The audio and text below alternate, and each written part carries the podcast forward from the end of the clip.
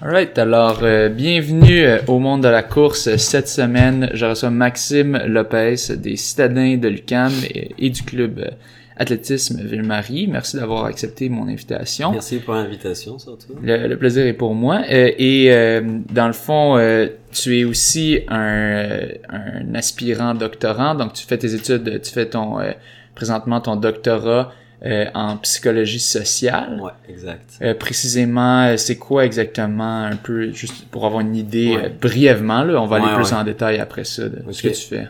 Donc euh, en fait, euh, c'est le département de psychologie sociale à l'UCAM.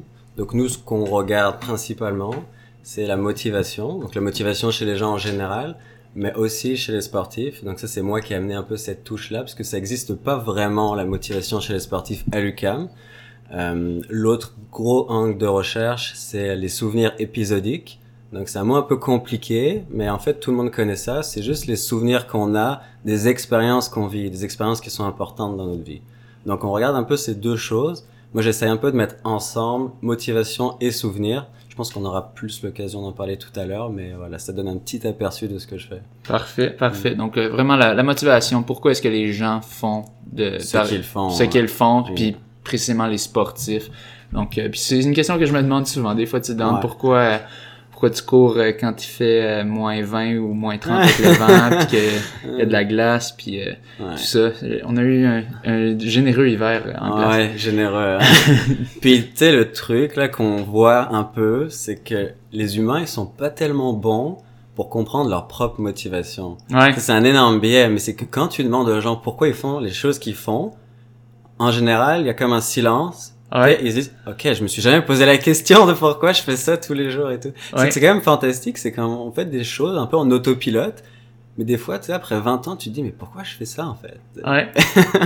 je, va- je me posais cette question-là justement, puis c'est pour ça que, que je m'intéresse au sujet en ce moment. Et, puis c'est ça, moi, pour ceux qui savent pas, je fais en, en ce moment ma, ma maîtrise en psychologie du sport et de l'exercice. Et, euh, et, euh, justement, euh, j'ai un cours de psychologie du sport en ce moment et, euh, et je me concentre vraiment sur l'identité d'athlète et, et les Mhm. motivations. Mais Là, moi, je suis un peu comme ton padawan, parce que toi, t'es es en, en train de faire ton doctorat là-dessus. ça fait combien d'années que t'es Ouais, mais officiellement, je pense Ouais. qu'on a la même expérience parce que comment ça marche à l'UCAM, c'est que t'as deux ans de maîtrise, mais qui font partie du doctorat. Donc officiellement, je suis en deuxième année de maîtrise, mais qu'il n'y a pas de maîtrise de psychologie à l'UCAM. Ok. Donc le doctorat dure entre 5 et 7 ans. Fait que moi je suis au doctorat, mais je suis en deuxième année, je devrais être en deuxième année de maîtrise. si tu vois un peu le. Puis là, t'as combien d'années Donc là c'est ma de deuxième doctorat? année de doctorat. Ok, ok. Mais c'est eux voient ça comme une maîtrise parce que c'est deux ans après le baccalauréat dans le fond. Ok. Tu vois, tu passes du bac directement au du doctorat. bac à, C'est ça, à la, au, ça, à la- au doctorat. Au doctorat, exactement. Donc, on n'est pas si loin que ça non plus. Mais c'est ça, toi, tu venais plus d'un domaine, euh, plus de la psychologie avant? ouais, ou- psychologie Ouais. pure, puis psychologie générale. Ouais. Sais, Freud, tout ça, là. T'as des trucs qu'on par rapport. C'est Tu sais, ça. On, on a un parcours général, là, au début. C'est ça. Puis moi, moi pour euh, pour ceux qui savent pas, moi je viens de l'éducation physique, donc euh, je suis enseignant.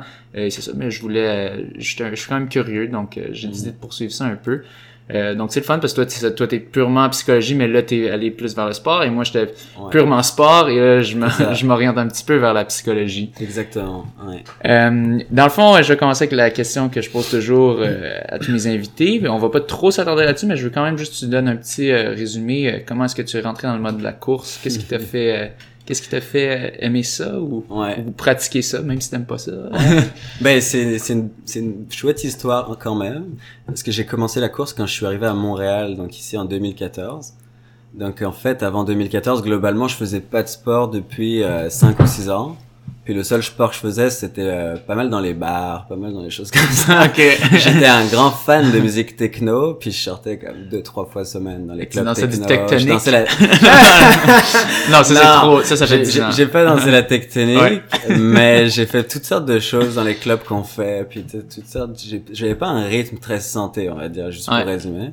Fait que j'arrive à Montréal pour terminer ma troisième année de licence. Puis là, je tombe en colocation avec un gars, donc pareil un Français comme moi, qui s'est inscrit direct à l'équipe de cross. Moi, je le voyais partir deux, trois fois semaine, tout ça, puis je comprenais pas où il allait, tu sais. Alors, il me disait, euh, je vais au cross country, tu vois. Moi, j'avais jamais entendu parler de cross country. Jamais. Dans On est ma en tête- 2014, là. Ouais, ouais, Jamais. On, on est en 2014. Wow. J'avais pas entendu. Je savais ce que c'était, mais le terme, je le connaissais pas. Puis c'est quand même gros en France, mais ça. Ouais, en plus, c'est super gros en Ouais. France. Mais tu sais, c'est juste, j'ai pas comme fait la- Ouais. Puis, euh, moi, la première association dans ma tête, c'est la dance country. Tu sais, je fais, what the fuck? Qu'est-ce que vraiment tu t'en vas danser deux, trois fois semaine, tu sais? Puis là, il m'explique tout ça. Puis il me dit, ben, viens essayer. À l'époque, je fumais, là. Tu sais, je fumais comme, je fumais comme Le français 5, qui 10 fume des cigarettes par jour, là. Tu Wow. je fume depuis, je fume depuis 10 5 ans. à Ouais. 10 Il y a pas beaucoup, par là, il y a quand même pas beaucoup de monde qui savent ça. hein. Wow! wow! Ouais, ouais, je fumais quand même pas mal. Mais c'est Et- incroyable que t'as réussi quand même, que Ouais. à un haut niveau, là, en ce moment, Ouais, là. je suis correct. tu. Mais c'est gars, pas il fumait l'histoire- 10 clopes ouais, par ouais, jour. puis je buvais juste que de l'alcool tout le temps. C'est aucun. Ma première Plus année. d'alcool que d'eau. Je buvais de l'eau un peu, mais pas beaucoup. Oh mon dieu. Donc j'y vais, puis première séance au parc Maisonneuve avec François Pape, c'est comme 10 fois une minute euh, ou deux minutes dans la cuvette là. Je me souviens, j'étais avec Xavier Bertrand à l'époque, il y avait Doane déjà, enfin il y avait tous ces gens. Puis là comme j'y vais all out, aucune notion de des entraînements, puis honnêtement je casse au bout de la quatrième répétition. Puis sérieusement, c'est c'est comme on va en parler tout à l'heure, mais qu'est-ce qui fait que j'ai continué? Parce que c'était un niveau, c'était juste de la souffrance, c'était Ouais. l'enfer là. Fait que j'ai continué, j'ai fait un 39 minutes aux provinciaux cette année-là quand même. Donc tu sais, c'était quand même pas si pire Ah que ouais. ça, c'était 39 minutes, mais non, c'est ça. Mon premier jog à Montréal, là, je suis parti à la boutique courir, acheter des chaussures. Je pars de la, de la maison, puis je fais comme 8 km à 4,25, 4,30, mais genre à fond là. J'arrive, quand je termine la course, je commence à un peu genre me sentir, je m'évanouis presque là, tu sais, comme tous les trucs que j'ai pris depuis 5, 6, ans remontent là. J'étais comme vraiment dizzy, tout ça, là. je m'en souviens comme si c'était hier là, c'était dingue là. Fait que c'est comme ça que j'ai commencé la course, puis j'ai continué petit à petit, euh, en progressant chaque année. Ça t'a pas démotivé après le premier entraînement que, que t'as arrêté après 4 que... Ouais, bah en fait, ce qui m'a le plus démotivé, c'est la première compétition qu'on a fait à Québec. Ouais. Là, je m'inscris tard dans la saison, je m'inscris fin septembre, début octobre. La semaine d'après, on part à Québec. Donc là, c'était la dernière année des- de certains gars de Laval comme Charles Philibert, puis tout ça. Là. J'ai commencé à cette année-là. Puis là, moi, au... je commence la quatrième boucle, un truc du genre, là, c'était des boucles de deux. Puis là, je me fais Ouais. laper par Charles, qui finit, là. Oh! Comme là, il finit, puis moi, j'étais comme en train de me prendre le ventre, j'avais un point de côté, je roulais à ouais. 4,25, là. c'est dur, là. Fait que là, je suis allé dans le bus, là, avec mes collègues, puis honnêtement, là, j'avais les larmes aux yeux. On Ouais. rentrait, puis j'étais comme, fuck, what the... Je me suis fait Je me suis fait défoncer. défoncer, c'était ridicule, là, tu sais. Moi, j'étais comme, wow, je suis bon en course à pied. J'étais vraiment arrogant, là. Je commençais la course, je connais rien. T'étais-tu, t'étais comment, que- quel niveau dans l'équipe? T'étais-tu au milieu, dans les meilleurs? euh, Non, je pense que j'étais le dernier. Le dernier, Ah ouais, j'étais le dernier, Ok. là, de loin, là. Fait que c'était pas juste purement talent dès le début. euh, Non, non, gars non, qui fume des clubs puis là qui se met en puis là il crush tout le monde sans Non, mon corps a, honnêtement, mon Ouais. corps a pas compris. Tu sais, j'avais fait beaucoup de sport Ah quand ouais. j'étais jeune. Je faisais beaucoup de judo, de soccer. Ok. Puis j'étais quand même, aérobiquement, j'étais quand même bon quand j'étais jeune. Je me Ouais. souviens au football, j'étais nul. là. J'avais aucune vision de jeu. Par contre, le coach me disait, ok, toi, tu pourrais courir Cool. des heures. ça. mais t'as aucune vision de jeu. Donc, tu sais, je pense que j'étais pas trop mauvais au début, mais honnêtement, sans Football, c'était-tu soccer? Ouais. Ok, ouais, ouais. Pour nos Ouais, amis, non, c'est ça, exact. pour nos amis, euh, les, les Québécois, football, c'est du soccer. Donc, Moi, euh, moi, je te voyais pas jouer au football. Je suis ah, peut-être. Non. J'étais comme, je savais pas que c'était gros en France, là. ouais, en France, le soccer, c'est énorme. Le Mais soccer, ouais, football, ça. par contre, football américain. Ouais, non, ouais. c'est ça. Non. ouais. Donc euh, c'est comme ça que ça a commencé. C'est quand même. Ouais. j'ai commencé tard, mais c'est pas tellement que j'ai commencé tard, c'est que j'ai commencé dans un état de santé qui était pas super avantageux. Tu vois. Ouais. Donc euh, Puis t'as commencé à quel âge? 23 ans ou presque 24. Donc euh, honnêtement, je suis content d'avoir commencé tard parce que je suis pas certain. C'est quand même tard. Comme... Ouais, c'est tard, mais tu sais, est-ce que j'en ferais toujours aujourd'hui si j'avais commencé à C'est 15 ça. ans et que j'avais piqué à 20 ans? Ouais. Je suis pas sûr, honnêtement. Donc moi, je suis content de faire ça. Je m'amuse là, puis honnêtement, on verra là. Ah ouais, good, good, good. Euh, on va aller euh, parce que on a beaucoup de choses à aborder, fait que là on va commencer tout de suite avec une question du public. Euh, on a Jean-Christophe euh, Veilleux qui demande comment fais-tu pour être aussi équilibré au travers des études et de la course. Euh, ça semble être un réel défi, bravo à toi. Euh, et euh, je suppose qu'il savait pas qu'avant tu fumais des clopes comme ça. Mais euh, aujourd'hui, comment fais-tu pour être aussi équilibré? Ouais. Alors déjà, ça peut être bon. Jean-Christophe, c'est un collègue euh, de l'équipe hein, de, Ouais. de cross country. Bon, il a pas pu faire la saison de cross malheureusement à cause des blessures. Mhm. Euh, ça pas toujours été comme ça, honnêtement. Je pense que si tu veux faire deux activités, un peu de performance, comme c'est le cas du doctorat et de la course à pied, t'es obligé d'être parfaitement organisé. Mais ce que j'ai trouvé, c'est que pour apprendre à être organisé, t'es obligé d'être occupé. Donc dans le fond, c'est presque plus facile d'apprendre à être organisé quand t'as beaucoup de choses à faire, tu sais, puis des activités de performance. Moi, si j'avais juste la course ou juste le doctorat, je suis pas sûr que je performerais mieux juste dans l'un, tu sais. Mhm. Parce que là, j'ai la course, ok, imagine je cours, imagine j'ai deux séances dans la journée, t'en as une à 10, puis une à 18. Puis là, tu dois faire ton doctorat. Tu te dis, ok, j'ai pas le choix, là, faut que je le fasse entre 14 et 18, là, tu travailles. Mais imagine la même journée, t'as pas de course, puis tu peux te dire, ok, j'ai toute la journée pour faire, je sais pas, une Ah, lecture. ouais. Je- Puis là, il y a la procrastination encore. Ah, Bah, dis, mon dieu. Ok, je vais le faire à 13. Bon, ok, je vais le faire à 15. Ok, Ah, je vais faire une siège, je vais le faire. Ok, je vais le faire demain. tu comprends? C'est genre, je pense que c'est, c'est, ça aide d'avoir des activités, puis t'es obligé d'être passionné. C'est, c'est clair. Je, je, tu sais, je, je relate, je, je me vois tellement dans ce que tu dis, comme, Ouais. là, j'étais, j'ai été blessé une couple de semaines euh, récemment, puis là, je suis comme, ah, c'est, c'est bon, j'ai avoir bou- plus de temps. Ben, Ouais, c'est ouais. bon. Au moins, je vais avoir plus de temps parce que là, je suis occupé cette semaine-là. Puis, euh, crime, c'est ça, tu, tu te dis, ah ouais, non, mais là, je, je vais le faire à telle heure.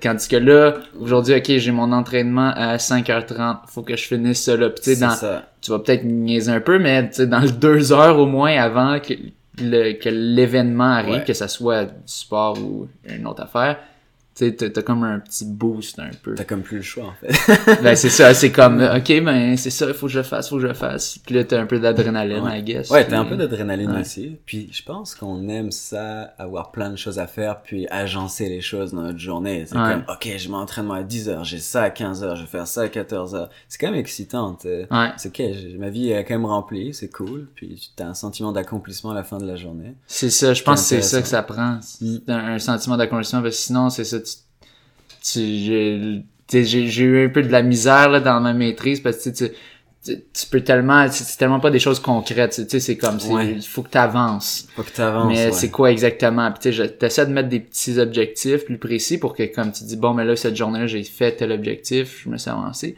Mais c'est ça, c'est, c'était quand même un nouveau défi pour moi. euh, Ouais, c'est tellement l'inverse de la course à pied parce que c'est pas mesurable. T'as les Ouais. études, le machin. Tu sais, la course à pied, ok, t'as fait une course, t'as gagné 20 secondes, j'ai progressé, fine. Ah ouais. Là, c'est le des- sport le plus mesurable Ouais, au monde. c'est pour ça Ah qu'on ouais. aime ça, je pense. Oui. Mais, là, ouais, tu peux pas, tu tu peux pas euh, tricher en course à pied. là. Non. C'est comme, ok, tu vaux ce temps, c'est comme ça. Par contre, le doctorat, la maîtrise, puis les études, ok, j'ai avancé des lectures, j'ai avancé des connaissances, mais euh, comment tu me, ok, j'ai fait une parution scientifique. Là, déjà, ça commence à être un bon indice. C'est pour ça, d'ailleurs, que les chercheurs, ils font la course, c'était un peu là-dedans. Ils font Mhm. la course pour avoir le plus de parutions, c'est parce que c'est le seul objectif mesurable. Ouais. Donc, euh, ouais, Les citations, tout les ça. stations, tout ça, ouais. Euh, puis euh, toi, tu cours, tu cours combien d'heures ou de kilomètres par semaine? Ben, ça a beaucoup, beaucoup changé. En fait, Ouais. quand j'ai commencé la course en 2014, j'ai fait ma première semaine à 140 km comme un an plus tard. Parce Wow. que c'est ma personnalité. là. Quand même. Ouais, c'est comme, tu sais, c'est ma personnalité de tester, les- de pousser les limites. Mais progressivement, là, tu sais, tu t'as pas non. monté. Non, ok. En fait, tu sais, j'ai vu, ok, tu sais, j'ai fait le bilan, j'ai 24 ans, puis j'ai envie d'être bon, parce que c'est comme ça que je fonctionne. Ouais. Je m'amuse pas si je suis pas bon dans un domaine. Je Ouais. vais être le meilleur que je peux, tu sais. Donc, qu'est-ce qu'il faut que je fasse? Il faut que je cours beaucoup. Donc, je commençais à regarder un petit peu, tu sais, à droite, à gauche, que faisaient les bons. Puis là, j'ai dit, ok, je vais essayer de courir 10 km par jour, comme le matin, puis 10 km le soir, puis tous les jours. J'ai fait ça juste une semaine, juste pour voir comment c'était. Mhm. Puis à la fin de la semaine, j'ai vu, wow, je fais 140 km. Ok, je faisais quasi pas de training, parce que ça faisait juste un an que je courais. Mais c'est comme ça que j'ai approché la course. C'était genre... commute running un peu? Ah non, Ah c'était genre, ok. je courais genre le matin 10 km, Ouais. j'allais faire mes cours, puis le soir, j'allais courir aussi. C'était en hiver que j'ai commencé ça. C'était juste pour En voir, hiver, en plus, ce qui Ouais, est pas, c'était ce qui est pas facile. non, mais tu sais, je voyais ça comme un challenge. C'est Ouais. Combien de temps je vais tenir? J'ai tenu, tu sais, genre un- une semaine, puis après j'ai baissé le volume. Mhm. Mais tu sais, ça m'a juste, ok, c'est ça qu'il faut que je fasse. Cool, je vais le faire. Après, j'ai vraiment eu toutes les approches, j'ai tout essayé. Je me self-coach beaucoup, là. J'aime bien comprendre par moi-même. Cette saison-là, j'ai fait 100 km de moyenne sur la saison de piste. J'ai vraiment diminué le volume, mais j'ai augmenté l'intensité quand même C'est ça. beaucoup. Ouais. Fait que tu sais, j'ai, à un moment j'ai cru, ok, c'est le volume. Puis à un moment j'ai cru, ok, c'est l'intensité. Puis à un moment tu comprends que c'est un peu comme la nutrition, tu veux toutes les couleurs dans ton assiette. Ouais. Mais je crois que la course c'est un peu pareil. En fait, t'as besoin de tout. tu sais. Puis à un moment tu dis, oh j'ai fait de la speed, c'est parce que c'est ça qui marche. Mais en fait c'est parce que t'as fait comme deux ans de volume avant. C'est complètement biaisé. Donc je pense qu'il faut juste trouver un équilibre. Puis je pense que John il en parle bien de ça quand même. Ouais, la bonne variété. puis la variété. Fait que là où j'en suis, c'est que j'ai compris ce qui marchait pour moi, mais j'ai compris qu'il fallait que je fasse de tout un peu. Donc c'est ça que je fais, puis ça marche bien. Là. Ouais, puis ça a été à te garder dans, à garder ta motivation. Regardez, exactement, parce qu'on aime ça, la variété. Ouais. Euh, là, euh, une autre, une autre question du public, euh, celle-ci de Francis Pamerlo, qui demande quelle part prend la musculation dans ton entraînement? Hmm. Eh ben, c'est intéressant comme question, parce que j'ai commencé la musculation, en... en fait, la musculation lourde, là. Tu sais, je faisais du... des trucs dans le gym un peu à droite à gauche, là. Là, je me fais coacher par un vrai entraîneur de musculation. Ok. Enfin, ouais, les gars qui font du lifting, là, lourd, là. Donc, euh, j'ai commencé ça en novembre. Puis au début, je squattais comme 50 livres, là. Puis là, je suis rendu à 140 livres. Wow. Puis j'ai comme pas pris de masse. Wow! Fait que, tu sais, ce qui Mais m'a c'est ça, t'as pas peur que, vu que c'est pas quelqu'un qui est spécifique à la course, tu, Ben, en tu fait- gagnes trop de muscles qui Ouais. est pas, pas utile pour toi? Bah lui, il a très bien compris, mais ce que moi j'avais besoin, Ouais. c'est-à-dire de pas prendre de masse, mais de développer de la force. Fait qu'on Mhm. travaille sur des répétitions qui sont vraiment faibles, 4-5 maximum. Puis lui, moi je suis pas expert en physiologie, mais ce qu'il m'a expliqué, c'est qu'on a, on allait améliorer euh, le recrutement des Ouais. le, le développement neuro, neuromoteur globalement. Donc en fait, je suis pas forcément plus fort, mais j'apprends à utiliser de manière plus efficace mes Ouais. fibres rapides. Puis lui, il dit que, que ça fait 4-5 ans que je cours. Maintenant, ça serait peut-être bien pour moi que j'aille voir un petit peu d'autres choses pour peut-être aller ratisser un peu plus large, sais. Mhm. Donc moi, au début, j'y croyais pas trop, là. Puis en- non plus. honnêtement, j'y croyais vraiment pas. Mais Oh, je, je vais l'essayer. Ouais. Et honnêtement, en deux mois, j'ai commencé à soulever beaucoup plus lourd. Puis je me suis senti vraiment fort aux entraînements. Comme sur, les, sur la piste, beaucoup, je me sentais vraiment comme, ok, je peux assimiler la, séance beaucoup plus facilement. Je me sentais que ma forme, tu sais, elle faiblissait pas en fin de séance, tout ça. Et tu sais, mes chronos l'ont quand même montré cette saison. J'ai fait quoi, 4-5 semaines de spécifique, puis j'ai vraiment amélioré mes temps à 3000 mètres. Et je pense que c'est une approche aussi sur le long terme. Donc, euh, on va voir là, mais c'est ça que j'ai expérimenté. Puis intuitivement, j'ai l'impression que ça marche. Puis il y a quand même des papiers scientifiques, je pense, qui, qui vont dans le sens un peu du, du lifting. là. C'est quoi? C'est euh, low reps, high rate, c'est quelque chose comme ça. Mhm. Donc, euh, ouais.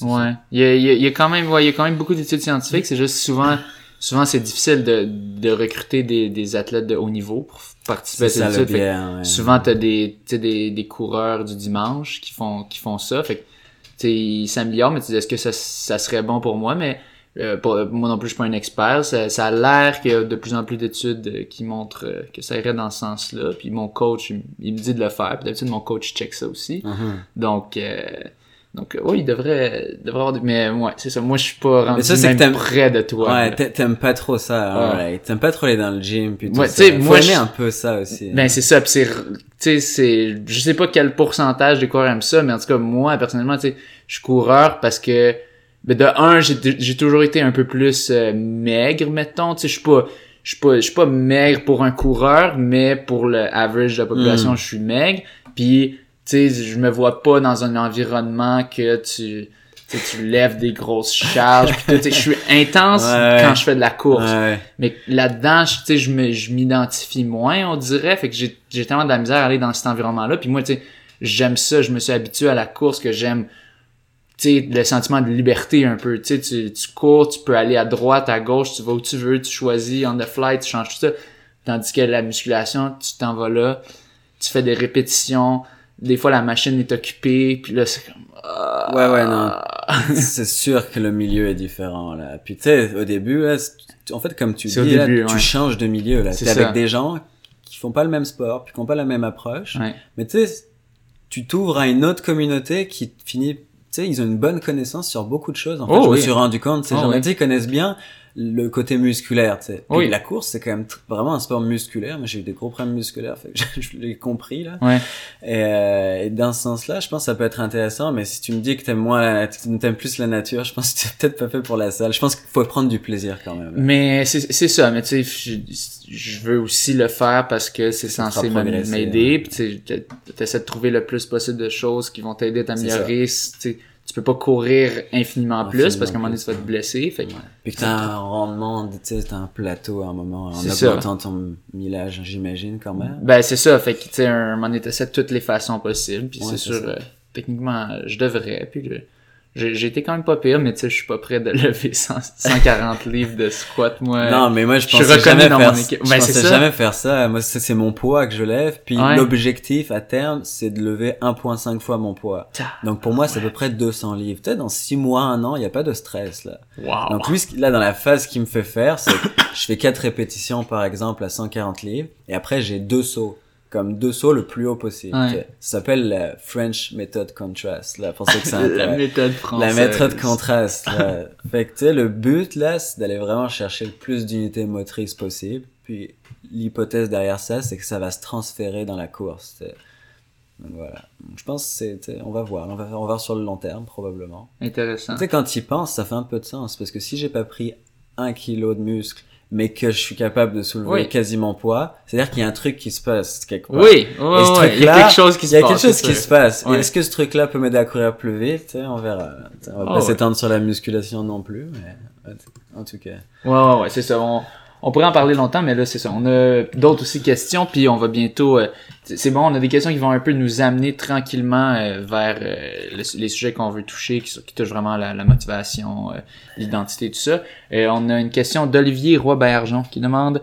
J'aimerais que Maxime nous parle des frontières psychologiques des athlètes, celles que nous tentons de repousser, celles qui nous limitent indûment, celles au contraire qui nous permettent de nous dépasser. Donc, parle-nous. C'est fran- c'est une bonne question parce que je me souviens que mon directeur euh, de thèse, on parle des fois de course à pied, puis c'est la première question qu'il me posait. Comme, tu dis que ça te fait souffrir, mais tu continues à le faire. Moi, je Pourquoi? comprends pas. ouais. Tu sais, lui, il est externe à tout ça. Du coup, tu sais, il, il voit pas, c'est le, le, le, le purpose là-dedans, le but là-dedans. Tu sais, mais si ça fait autant mal, pourquoi, tu le Pourquoi? fais? Mais tu sais, je lui dis, mais Fred, en même temps, est-ce que tu penses qu'il y a un humain qui fait quelque chose s'il a pas de retour sur investissement à un moment ou à un autre? Ouais. Donc, c'est quoi le retour sur investissement? C'est ça la question. Ouais. tu sais. Donc, là, là, je pense qu'on va un peu plus loin que la question d'Olivier, mais juste pour Non, non, répondre à oui, la oui. question d'Olivier avant ça, il y a une théorie intéressante qui s'appelle la théorie du gouverneur central, puisque cette théorie, elle dit, c'est que le facteur limitant, dans la performance, euh, c'est ton cerveau qui te, met- qui te le met, tu sais, au niveau de l'effort que tu es capable de produire. Donc, euh, tu sais, je sais pas, si tu prends, euh, tu peux prendre une métaphore comme les un fusible, sais. Le fusible, il est là, tu sais, pour baquer, tu sais, s'il y a une surcharge. Mais c'est un peu pareil, ton cerveau, tu sais, il va te baquer si tu fais un trop gros effort. Ouais. Fait que c'est psychologique, ça veut dire que ça peut s'améliorer. tu Mais vois. il met une barrière de il sécurité. met une barrière de que- sécurité. parce que si t'es là, tu pourrais toujours ça. le faire, mais ça. il sait pas trop exactement à quel point C'est ça. tu pourrais t'évanouir. Exactement. Mais la théorie, c'est qu'il dit qu'il le met vraiment avant que tu ailles Ok. à 100%. Tu sais, ça se trouve 90%. Ça se trouve un débutant, il se pousse à 70%. Ok. Mais il a l'impression déjà de se pousser à 100. Donc Ton beaucoup cerveau- de l'amélioration, ça serait Exactement. juste déjà là, c'est juste, Juste- de repousser cette limite-là. C'est pas tant musculaire, c'est non, non, non, très. Donc tu penses que tu peux pas le faire. Donc en fait, on voit que c'est Ah. psychologique. Et ce qui va dans le sens de cette théorie, c'est il y a plein de choses, mais imagine quand tu prends du café, par exemple. Tu Mhm. prends du café, ça joue sur ton système neuropsychologique, et là, tu vois que tu peux supporter déjà un peu plus de douleur et d'effort. t'es- Donc, ça, ça va un peu dans le sens de cette théorie que tu peux, tu peux moduler ce qui joue dans le psychologique. Euh, tu prends par exemple, je sais pas là, un athlète qui a plus confiance en lui qu'un autre, il est capable de plus se pousser. Un athlète qui a peur de l'échec, par exemple, qui est très anxieux sur la ligne de départ, peut-être que ça va l'empêcher de se pousser. Il y a plein de choses là-dedans. Ça serait vraiment compliqué de tous les énumérer. Ouais. Mais euh, comme tu dis, là, je pense que le message de ça, c'est qu'on on peut, oui, on s'entraîne beaucoup physiologiquement, mais je pense qu'on oublie tout l'aspect mental et psychologique de comment je fais pour repousser les limites de nos efforts. Mais il y en a beaucoup de ça qui vient simplement d'entraînement. Ouais. Tu sais, de cette, Ouais, ouais. comme, tu sais, parce que souvent, souvent, tu sais, il y a, il y a- il y a beaucoup d'interventions de, on va te faire faire des puzzles ou quelque chose du genre ou des, des Mm. images, puis comme euh, ils disent, ben on va voir si ça va t'augmenter, mais euh, ta, ta limite, ta barrière, mais souvent c'est l'entraînement lui-même que qui t'améliore, puis tu te dis je m'améliore. Non, non, j'ai pas, j'ai pas repoussé plus les limites. C'est que mes muscles sont meilleurs, ma limite est toujours la même. Mais comme tu l'as dit, en fait non.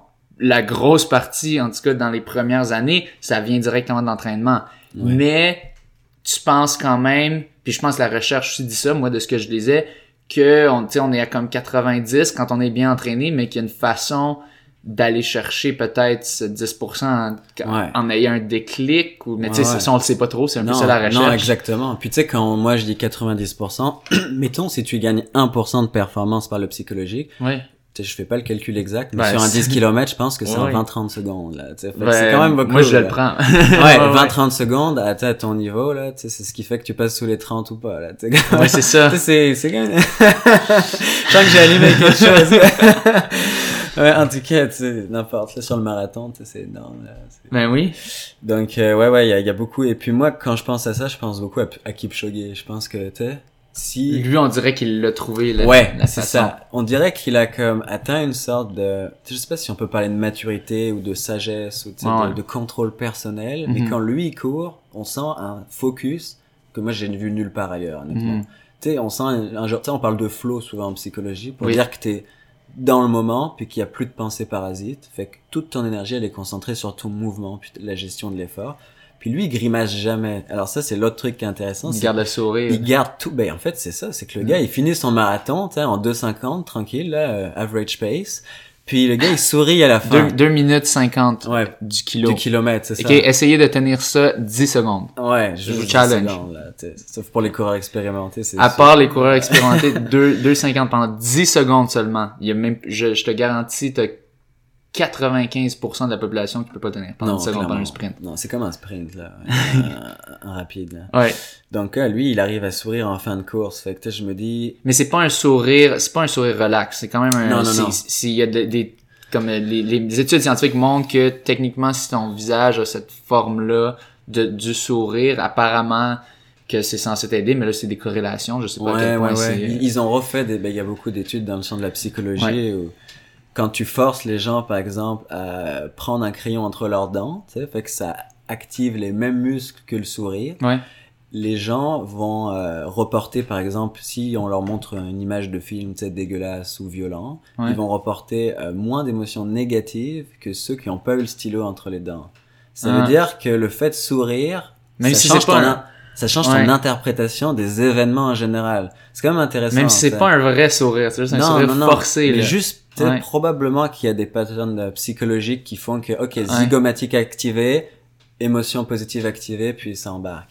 Donc ils ont fait des recherches en essayant Wow. de voir, ok, est-ce que si je force les, les, les coureurs à sourire pendant un effort, ils vont percevoir comme moins d'efforts, à la suite de cette course? Puis ils ont quand même trouvé que oui en général. Fait que c'est intéressant. Hein.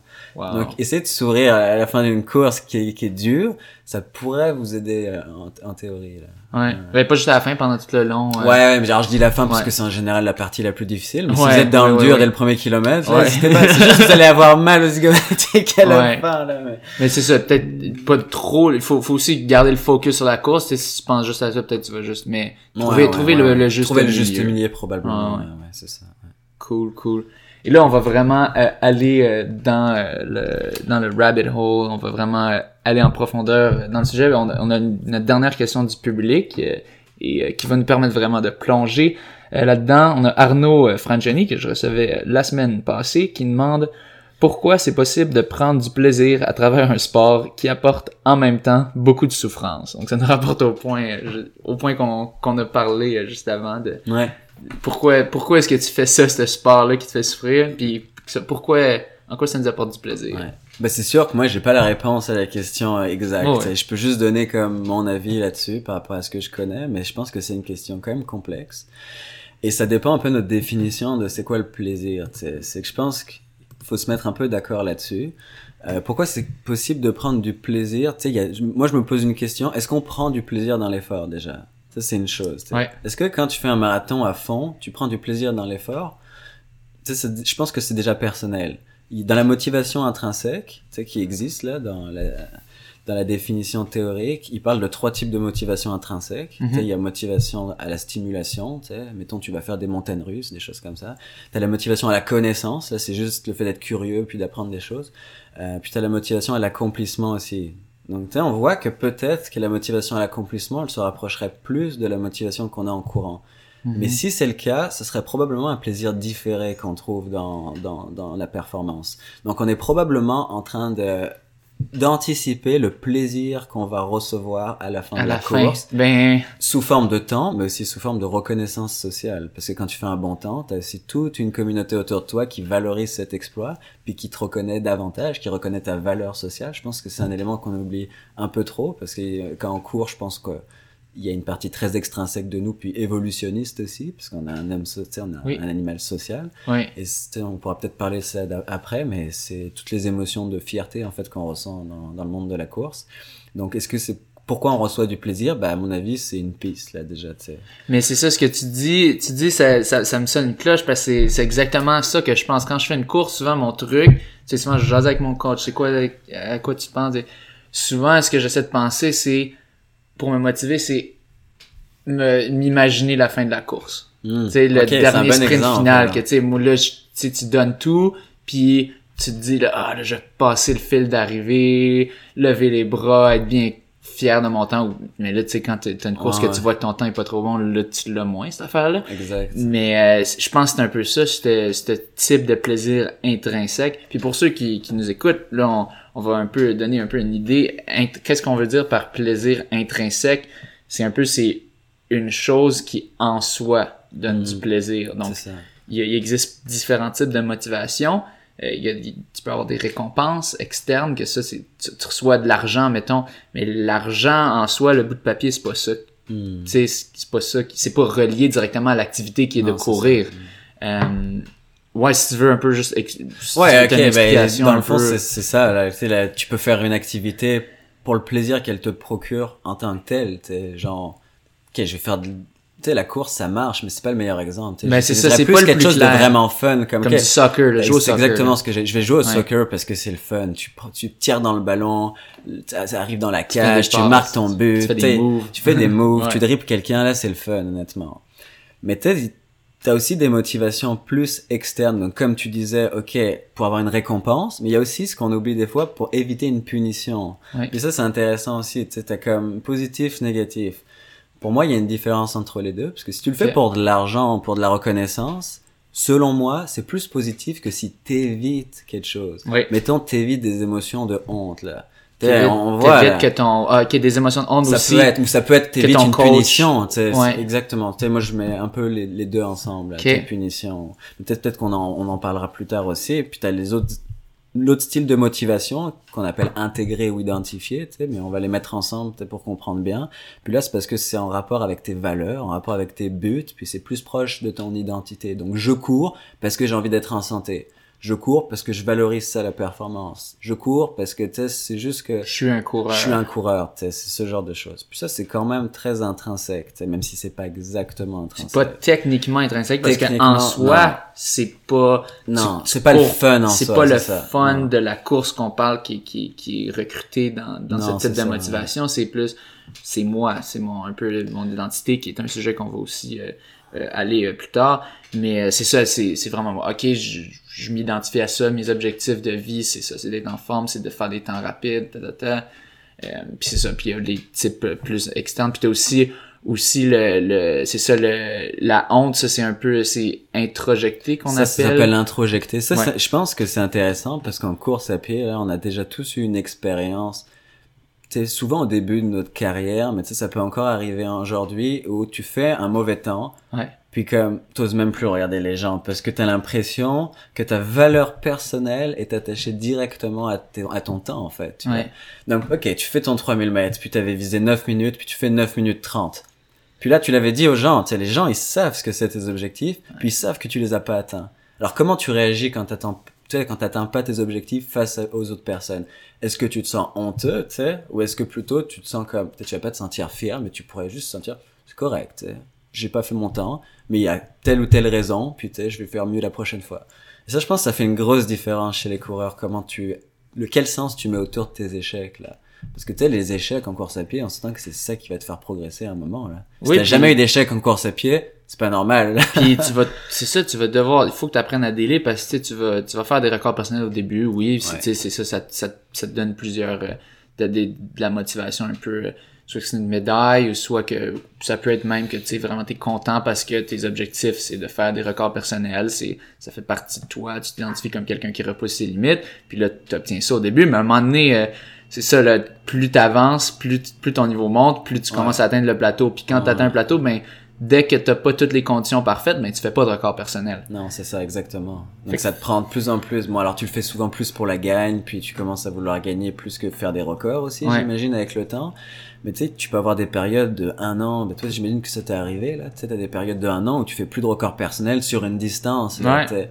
Fait que, ok. 3000 mètres, ça fait trois ans que j'ai... C'est ça. Alors Ouais. comment tu fais pour continuer à te motiver? C'est pas évident. C'est pour ça que plus c'est intrinsèque, moins ta performance va t'affecter puis affecter ta motivation. Mhm. Donc tu sais, je pense que si on donne un conseil général, tu sais, pour les gens, tu sais, Oui. un exercice qu'ils peuvent faire, Oui. c'est, je pense, tu sais, être honnête avec soi-même puis se demander, ok, pourquoi je fais ce sport? Puis moi, je l'ai fait, puis j'ai écrit, tu sais, j'ai écrit sur une feuille là. Ça, ça, ça te prend pas, ça te prend plusieurs jours, voire plusieurs mois pour être honnête avec toi-même.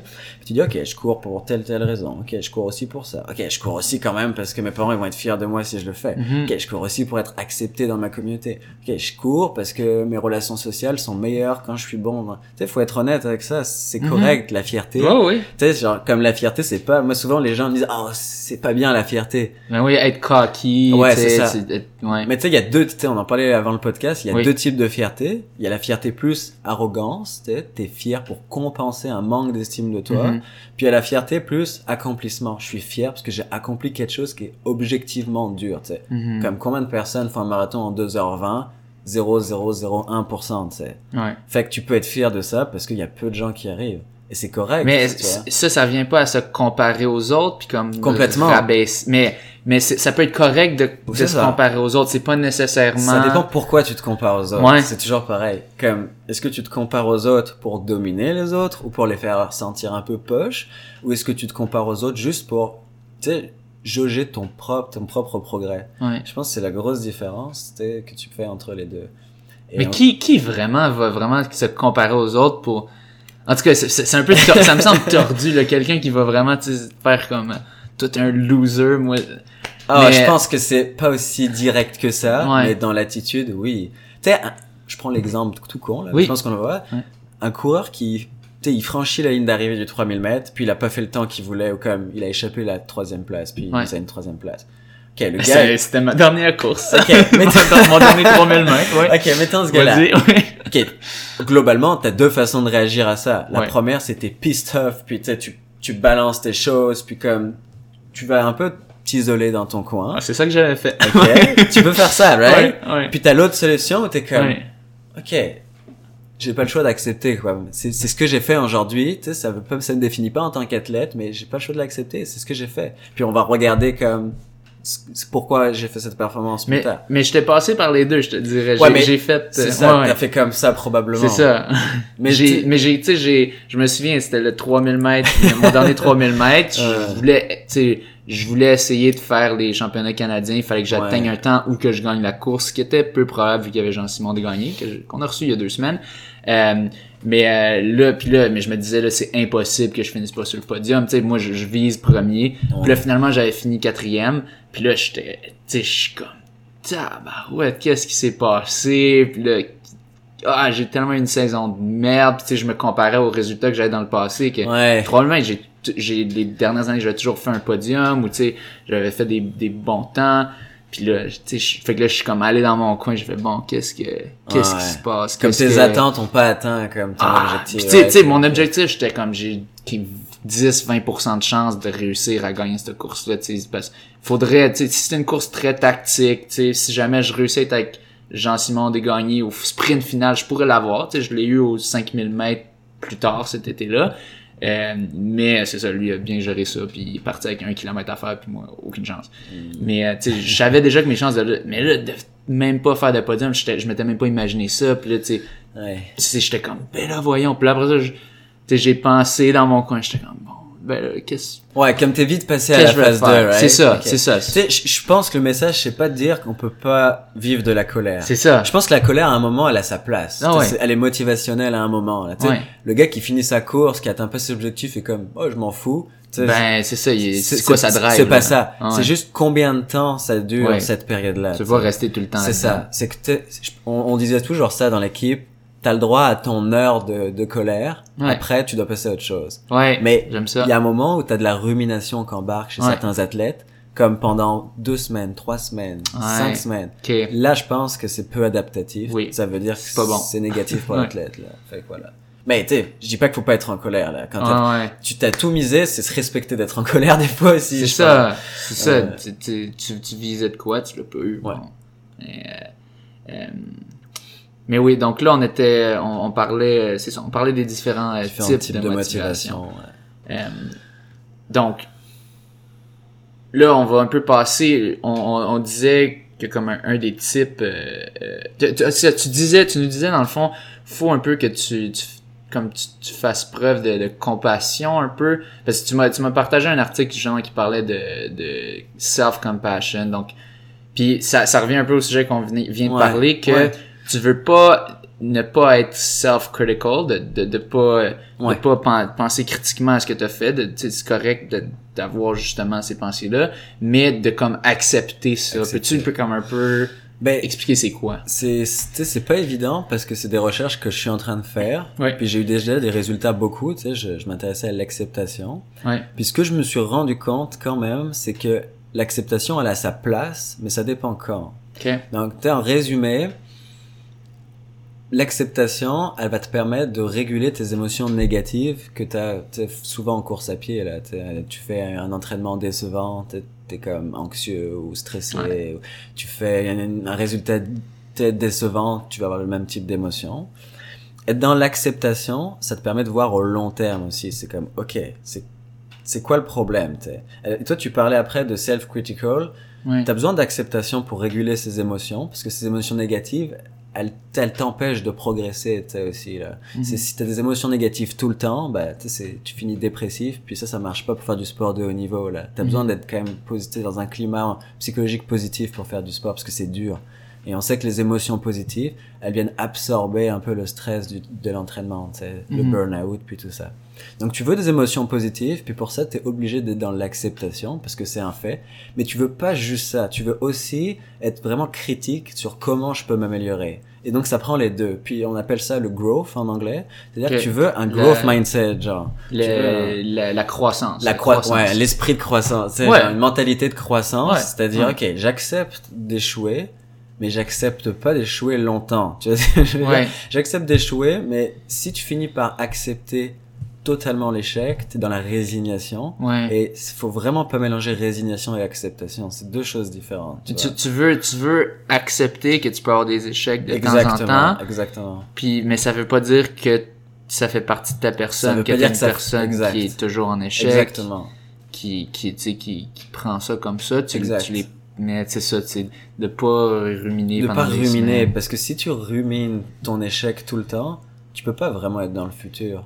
Ruminer, par définition, c'est être dans le passé tout le temps. Mais dans le sport, là, t'as un échec, en une heure c'est fini, t'es déjà dans le prochain entraînement, là, t'as pas le choix, là. Ouais. Ok, si ça se reproduit comme plusieurs fois, il y a un moment tu vas faire une prise de sang, par exemple, parce que peut-être que t'es déficient en fait. Oui, oui, ça, ça peut aider aussi. C'est juste un clin d'œil Arnaud. Ouais, hein, ouais, ouais, ouais. Mais non, c'est Mais ça, en restant dans le domaine de la psychologie, c'est Ouais, ça. c'est- exactement. ouais. C'est puis mais mais c'est ça. Mais je- moi je m'imagine tu, tu peux avoir la personne qui qui va pas nécessairement comme tu sais ruminer quand on dit ruminer. Tu sais moi moi j'entends un peu comme être fâché. Mhm. Euh, mais mais tu pourrais avoir aussi l'aspect de tu sais tu, tu repenses ah avant j'étais meilleur là je suis plus bon à rien ça ça peut aussi être ouais, ruminé mais moi je vois comme tu peux avoir du monde des fois qui vont être ça ils vont juste être fâchés ils se disent ah j'aurais dû faire mieux puis c'est souvent ça qui est qui est un peu montré comme étant le modèle tu sais des des athlètes qui vont tu sais qui vont aller loin qui vont être les, Ouais. les athlètes de haut niveau parce que c'est eux qui sont très fâchés ils ont des hauts standards envers eux puis là ils sont en fâchés puis là ils tapent dans les dans les pièces de viande puis là tu sais ils deviennent ils deviennent plus forts puis ils Ouais. arrêtent pas puis ça mais euh, Ils sont jamais satisfaits. en ouais c'est ça hein, dis. puis ben ils sont jamais satisfaits mais aussi euh, tu sais souvent oui t'en as certains qui vont réussir à survivre à ça à, l'entraînement extrême qui vont se mettre dedans puis tu sais la pression psychologique mais j'ai l'impression qu'il y a beaucoup de monde qui vont juste crouler à un certain point tu sais burn out comme tu dis Ouais. que tu, tu fais comme je suis plus capable c'est trop Ouais, c'est juste. euh, euh, c'est ça. Puis burnout, euh, justement, on avait une, présentation là-dessus dans, dans mon cours la semaine passée. Euh, souvent, on voit burnout que à cause du terme, on utilise ça, mettons, souvent dans les professions, quand, mettons, souvent un, mettons un professeur euh, est plus capable puis il arrête de travailler. On dit il va en burn-out. Euh, mais euh, quand on parle dans le domaine du sport, t'as pas nécessairement besoin de quitter le sport pour Non, être en burn-out. Tu peux rester dans le sport, mais Ouais. pareil, être tu sais, en un, un état qui est qui est pas exactement de la dépression, mais qui est comme un petit peu, on avait fait l'analogie dans le cours, qui est comme une dépression sportive, tu sais, de, de- Ouais, ouais. Tu sais, t'es t'es comme- Drainé, là. T'es drainé, drainé. complètement. Puis t'as plus de motivation, justement. C'est ça. Fait que j'ai l'impression que ça peut t'amener, t'amener à ça, ce- cet état de frustration, et aussi physiquement. Tu sais, du, du monde, là, Ouais. du- je suis sûr qu'on, que vous pouvez, vous- soit vous connaissez la personne, vous imaginez la personne qui est juste fâchée, elle avait des bons résultats pendant un bon bout, puis là, là, elle est blessée. Puis là, elle essaie de continuer de s'entraîner, puis là, blessée. Puis, ou, sais, elle, elle, elle a pas été blessée, mais là, elle pousse, elle pousse, elle pousse, elle pousse, puis là, elle veut continuer, puis là, tout d'un coup, tu te dis, ouais, un moment donné, elle va casser. Ouais, ouais, ouais. Non, c'est exactement. Mais c'est intéressant ce que tu disais là sur comme il y a comme genre deux types de, de rumination un Oui. peu. Parce qu'en fait, la science, c'est ça qu'elle dit. Oui. c'est que la science, c'est toujours comme ça. Comme il y a un terme qui existe quelque part, rumination, fierté. Puis tu sais, les gens sont comme pas d'accord sur, eh, des fois c'est bien, des fois c'est mal. Mais en fait, souvent, c'est parce qu'il y en existe deux types Ouais. ou plus. comme la motivation un peu. C'est très, c'est pas noir ou blanc, t'as, Non, ben, le noir et le blanc. Ouais, c'est dans ça. la chose. Puis comme ces concepts-là, ils existent pas vraiment par nature, tu sais, c'est nous qui créons, tu sais, la rumination, ça reste un concept, fait que, tu sais, il y a un moment où ça overlap, là, avec plein d'autres choses. Et comme il l'explique un peu, la rumination, c'est que t'as la rumination négative, comme tu ressasses des émotions négatives, comme je suis bon à rien, j'ai échoué, ça sera pas mieux demain, etc. Oui. Mais il y a la rumination, qu'on n'est pas vraiment, qui s'appelle la réflexivité. Et là, ça veut dire que tu te replonges sur tes échecs, mais de manière constructive, Oui. pour tirer un apprentissage et progresser, tu vois. Ouais. Fait que ça, c'est pas de la rumination, ou alors si on veut l'appeler rumination, ce serait de la rumination positive, tu vois ce que je veux dire. Et ça, c'est deux choses. Et si t'as pas ça en tant qu'athlète, c'est sûr que tu peux pas aller au top niveau. Parce Non. que t'as constamment besoin d'être critique sur, ok, est-ce que c'est ça, que je- est-ce que c'est parfait ce que je fais en ce moment? Est-ce que je pourrais pas faire un peu plus, un peu moins, comme, tu sais, des, c'est toujours des ajustements.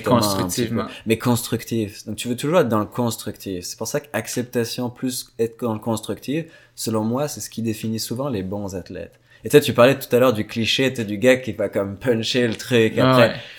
Je pense que Ouais. ça reste un symbole globalement. Ouais. Parce qu'on voit jamais vraiment ce qu'il y a dans les backstage, tu sais, Non. ce qu'il y a en arrière-fond des athlètes. On les voit vraiment comme énervés, en colère. Tu sais, tu vois Mo Farah qui est vraiment énervé là, quand il avait loupé. Tu sais, je sais plus quelle compétition, mais il avait loupé son objectif. Vraiment, il avait fail.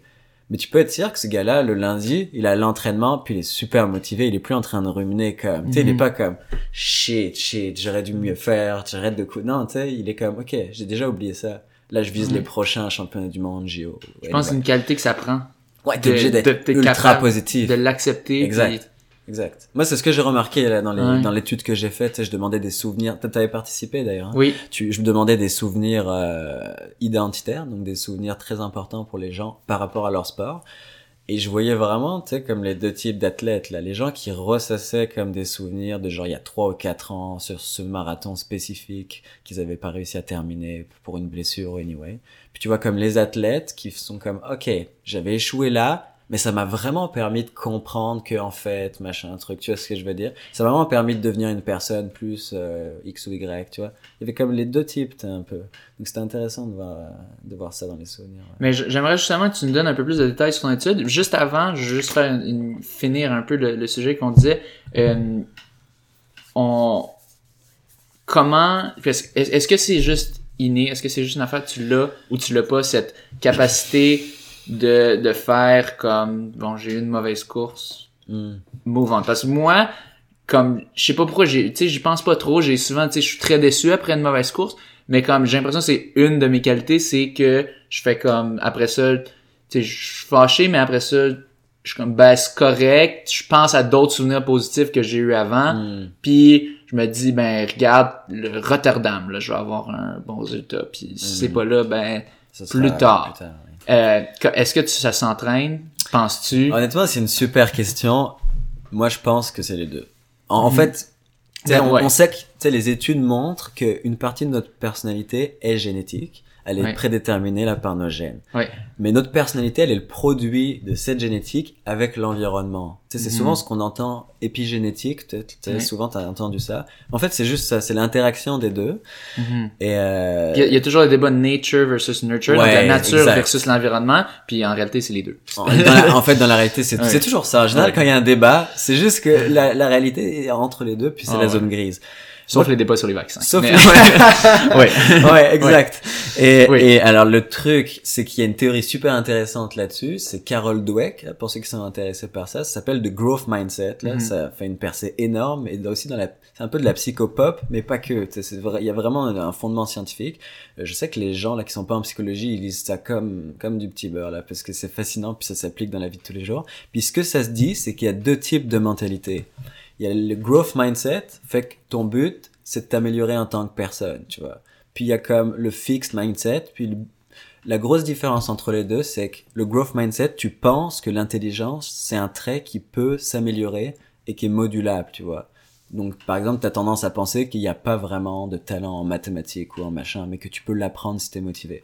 Ouais. Puis l'autre type de mindset, c'est de penser que tu nais avec une habilité, comme en course à pied, soit tu as des grandes jambes très fines et t'es bon, soit tu seras jamais bon. Mhm. Soit tu es bon en maths à la naissance, soit tu seras jamais bon. Ok, t'as comme deux mindsets. Le growth mindset, là, on voit que c'est celui qui apporte le plus de résultats positifs parce que c'est juste de se dire, ok, il y a peut-être un peu de génétique dans des trucs, mais le 90%, je l'ai avec le travail et l'effort, tu vois? Qu'est-ce que c'est vrai? Ça, c'est le débat. Ouais, ouais. Moi, honnêtement, j'ai pas d'avis là-dessus parce Ouais. qu'on le saura jamais. Parce que, Ben, honnêtement, c'est très dur à mesurer. tu sais, la seule façon de le mesurer, ce serait de pouvoir cloner deux êtres humains Ouais. et de les mettre dans soit des familles différentes, soit les mêmes. Mais ils font des études avec des, euh, avec des Ouais, jumeaux. je des sais, fois. mais c'est- c'est c'est imparfait. très corrélationnel. Tu peux Exact. pas vraiment faire de... Non. Ça serait pas éthique, les, les, mettons, Non, les non, études qui nous permettraient de savoir si c'était vrai ou C'est pas. ça. On peut pas, honnêtement, on peut pas le savoir, mais on sait qu'il y a les deux. Tu sais, on sait que la course à pied, il y a de la génétique, là. Tu sais, c'est évident Ah qu'il y a de la génétique. Mais à quel point l'effort, il peut te mener quelque part? Moi, je pense que c'est énorme. C'est plus qu'on croit. Tu sais, on voit, ok, il y a deux arguments là-dessus. Les fibres musculaires, elles peuvent se transformer avec le temps.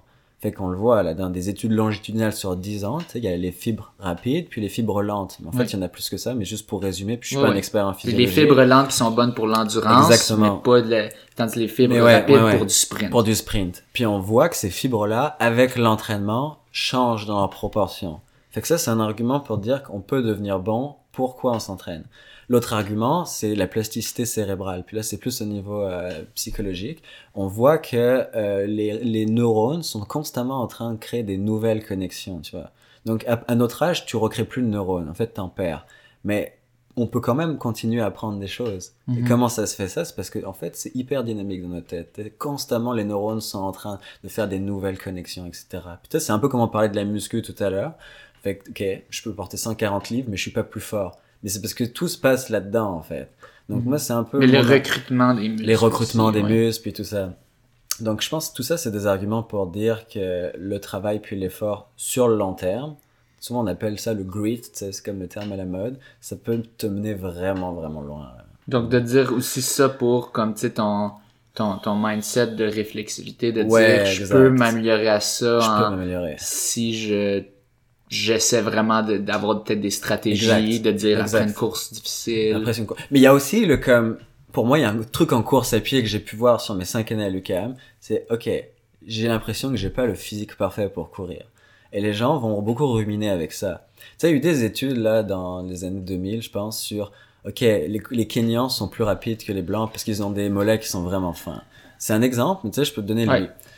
Imagine, t'es un coureur qui a des mollets vraiment comme gros. Je prends un exemple, là. Tu te dis, ok, est-ce que ça va est-ce que c'est un facteur limitant pour ma performance ou est-ce que c'est pas un facteur limitant, tu vois? Moi, je pense que si t'es toujours en train de te demander, ok, est-ce que j'ai le corps parfait pour courir? T'as une énergie énorme que tu perds, en fait, que tu mets pas à un Ouais. moment dans l'entraînement ou la récupération. Mhm. Il y a un moment où tu as décidé de courir et d'être le plus fort que tu peux être. Comme, oublie tout ce que tu peux pas changer. Parce que tu pourras jamais changer toutes tes capacités physiques, là. Enfin, tu sais, toutes tes capacités physiques, tes jambes, la taille de tes bras, tout ça. Donc, tu sais, il y a un moment où il faut juste faire, OK, let's go, là. Tu sais, je veux m'entraîner, tu t'entraînes. T'essayes de juste d'apprendre dans l'entraînement, puis t'oublies tout ce que tu peux pas changer. Ce serait un peu comme, euh, pour moi, ce que j'ai compris de- des études qu'on a menées, là. Intéressant. Euh, comme, oh my god, t'as plus de batterie. Ouais, je vais aller plugger ça. Euh, mais juste pour te, te starter justement, je, je- ça nous amène au prochain sujet. Ben dans le fond, peux-tu peux-tu en fait nous décrire un peu c'est quoi ton étude euh, sur les émotions dans le fond? Euh, Peux-tu résumer ça? Pendant ce temps je vais aller plugger ma batterie. Ok. Ben dans le fond c'est ça. On avait fait une étude sur euh, sur les souvenirs. Donc on demandait euh, aux participants de décrire des souvenirs qui étaient vraiment importants pour eux. Euh, c'est quelque chose que tu dois penser souvent. En général, c'est un souvenir qui a au moins un an d'âge ou, ou deux ou trois. Là. On avait eu, je pense, 230 participants, un truc comme ça, des athlètes euh, d'endurance principalement, course à pied, vélo, natation. Puis ensuite, on leur demandait de répondre à des questionnaires en ligne sur leur motivation, leur bien-être, leur niveau de fatigue, leur niveau de performance, tout ça. Puis ce qu'on a trouvé dans nos études, c'est que ceux qui rapportaient le plus de croi- d'esprit de croissance en général, puis d'acceptation, c'est ceux qui progressaient le plus un an plus tard. Cette étude, elle avait un devis longitudinal, ça veut dire que toi, tu avais passé les deux phases, je pense. Oui. Il y a un an, je t'avais demandé toutes ces questions sur les souvenirs, puis à quel point, tu ton niveau en course à pied, tout ça.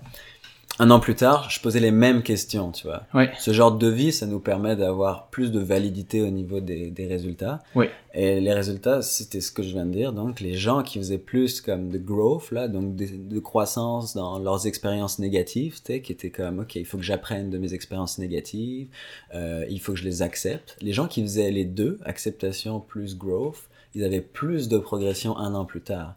Fait qu'il y aurait comme un moment où, OK, j'ai une expérience négative, faut que j'accepte de comme descendre là, psychologiquement c'est dur, puis des fois tu régresses, mais au long terme ça te ferait vraiment progresser.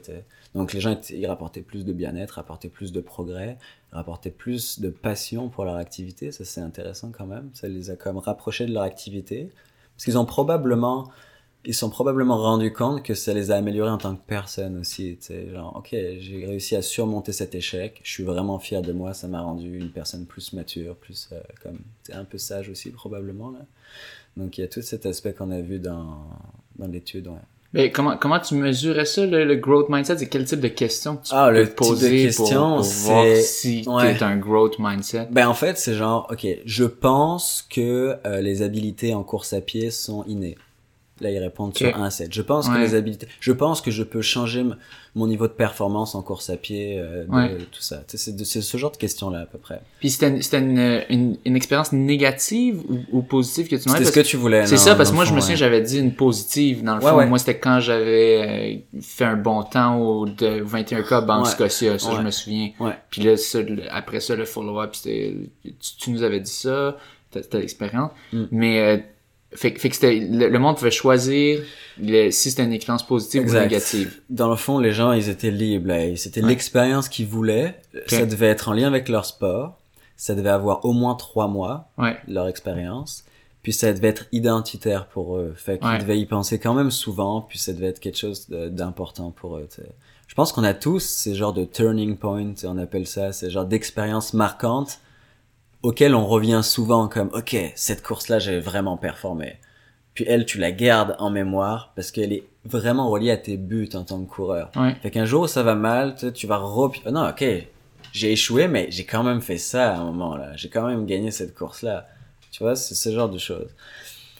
Euh, fait que j'ai complètement oublié ta question, enfin. non, non, mais c'est ça. c'est- Si tu pouvait être positif ou négatif, vous laissiez le monde choisir. ouais, non, c'était c'était libre, ouais, c'était libre. Puis e- est-ce que est-ce que vous avez euh, observé quelque chose sur si la, les gens qui avaient noté des affaires positives, si c'était plus positif ou si c'était peut-être du monde qui a des lunettes roses puis que dans Ouais. le fond ceux qui, Il y avait qui un avaient des Oui, Il y avait assez intéressant ce que tu dis sur les lunettes Ouais. roses, parce Ouais. que j'ai remarqué que les gens... Par lunettes roses, on veut dire comme tu, tu, tu, tu penses juste au positif puis tu vois pas la réalité. là. Alors en fait, ça c'est super intéressant, puisque c'est un résultat que j'ai trouvé comme la semaine dernière en me replongeant dans mes statistiques. Là. Bon, bon Et, timing. Tu sais, il y avait comme la première phase, ils racontent un souvenir, puis ils disent à quel point cette- ce souvenir était positif ou négatif, tu sais, pour simplifier les choses. Un an plus tard, on leur représente leur souvenir, puis doivent dire à quel point ils trouvent que ce souvenir est positif ou négatif.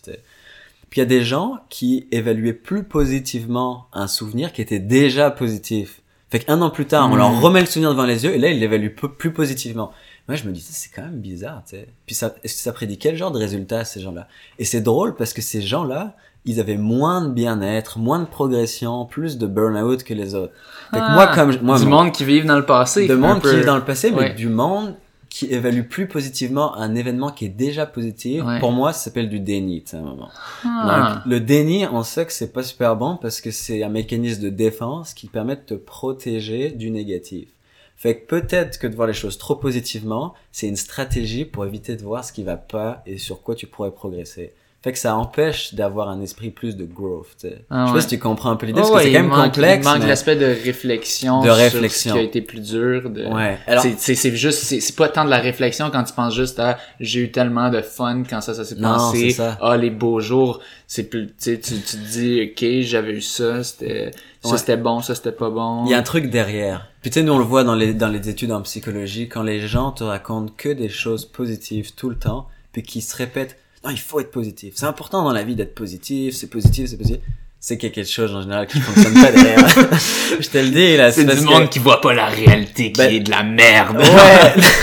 Ah ouais. ouais, je sais pas si ouais. jusqu'à là, mais en fait, c'est un peu ça. C'est parce que si tu veux voir absolument le positif, c'est que le négatif génère beaucoup d'anxiété. Puis tu veux, tu veux juste pas le, tu veux le juste confronter, pas- t'es dans le déni. C'est ça. Mais comme on disait tantôt, si tu vois jamais le négatif, c'est impossible que tu progresses dans la vie. Faut que t'apprennes à C'est l'apprivoiser. ça. Faut que t'apprennes. Et il y a beaucoup, en fait, moi, je suis dans le courant de psychologie positive, mais il y a des choses, des fois, dans la psychologie positive que je suis pas d'accord, puis c'est exactement ça. C'est t'as besoin d'une, tu sais, c'est comme l'alimentation, puis tout ce qu'on disait dans la diversité de l'entraînement. Ouais. T'as besoin du positif, parce que tous les jours, c'est lui qui t'aide à être motivé. T'as besoin du négatif, parce que c'est lui qui te dit pour c'est quoi tes erreurs, puis c'est où que tu dois aller, puis tu dois combiner les deux. là. C'est. C'est un, mais c'est un peu, en fait, je pense que c'est ça l'idée du yin et du yang. Ouais. Là, je suis pas expert, mais je suis pas mal sûr que c'est lié aux deux. Là. Ah ouais. Donc non, faut. Les moines bouddhistes sont aussi des psychologues. Ouais, ouais, ouais, c'est vrai. Hein. Donc c'est l'échec. Je pense que c'est important de l'intégrer d'une manière positive, comme tu t'embrasses ton échec, tu regardes ce qu'il y a dedans. Ok, pourquoi j'ai réagi euh, autant émotionnellement après après après cet échec? Puis tu sais, ça prend un peu d'introspection, je pense. Je pense que Charles, tu sais, j'ai regardé son podcast, Charles Philibert. Là, Oui. Il parlait de, qui parlait, il parlait qu'il faisait un peu de sophrologie puis de tout ça. tu sais. De quoi? Et je pense qu'il parlait de sophrologie à un moment. Ok, c'est quoi exactement? pour- Bah, sophrologie, c'est un genre de psychologie. Tu sais. Je suis pas expert dans la, dans la Ouais. sophrologie, mais probablement ce que ça, en quoi c'est lié à ce qu'on dit, c'est que ça te permet des fois d'aller voir aussi tes motivations profondes de pourquoi tu fais les choses. Et en comprenant pourquoi tu fais les choses, tu comprends pourquoi tu réagis de cette manière aux choses. tu. Mhm. Donc, Donc, c'est vraiment penser à tes motivations. C'est ça. C'est, en fait, c'est pour ça que tout est lié. tu, tu comprends pourquoi tu cours. Ok, ok, je cours parce que en fait, j'ai, mes parents, c'est un exemple que j'ai Ouais, dans ouais. mes souvenirs là que je te livre, parce que mes parents ont jamais été fiers de moi, puis j'ai envie que mes parents soient plus fiers de moi. C'est Mhm. ça ma motivation à courir. Mais cette personne, elle en a peut-être pas conscience.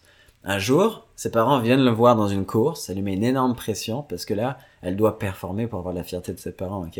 Là, elle fait la pire course de sa vie. Choke. Ok, elle fait la pire course de sa vie, puis elle arrive à la ligne d'arrivée, puis ses parents sont comme, on s'en fout, on est juste venu te voir. Mais la Mhm. personne, elle collapse total, émotionnellement, elle se met, elle s'effondre et tout. Puis là, ses parents comprennent pas, tu vois. Donc dans la tête de cette personne, euh, la seule façon d'être connecté avec ses parents, puis de penser que ses parents l'aiment, c'est de performer.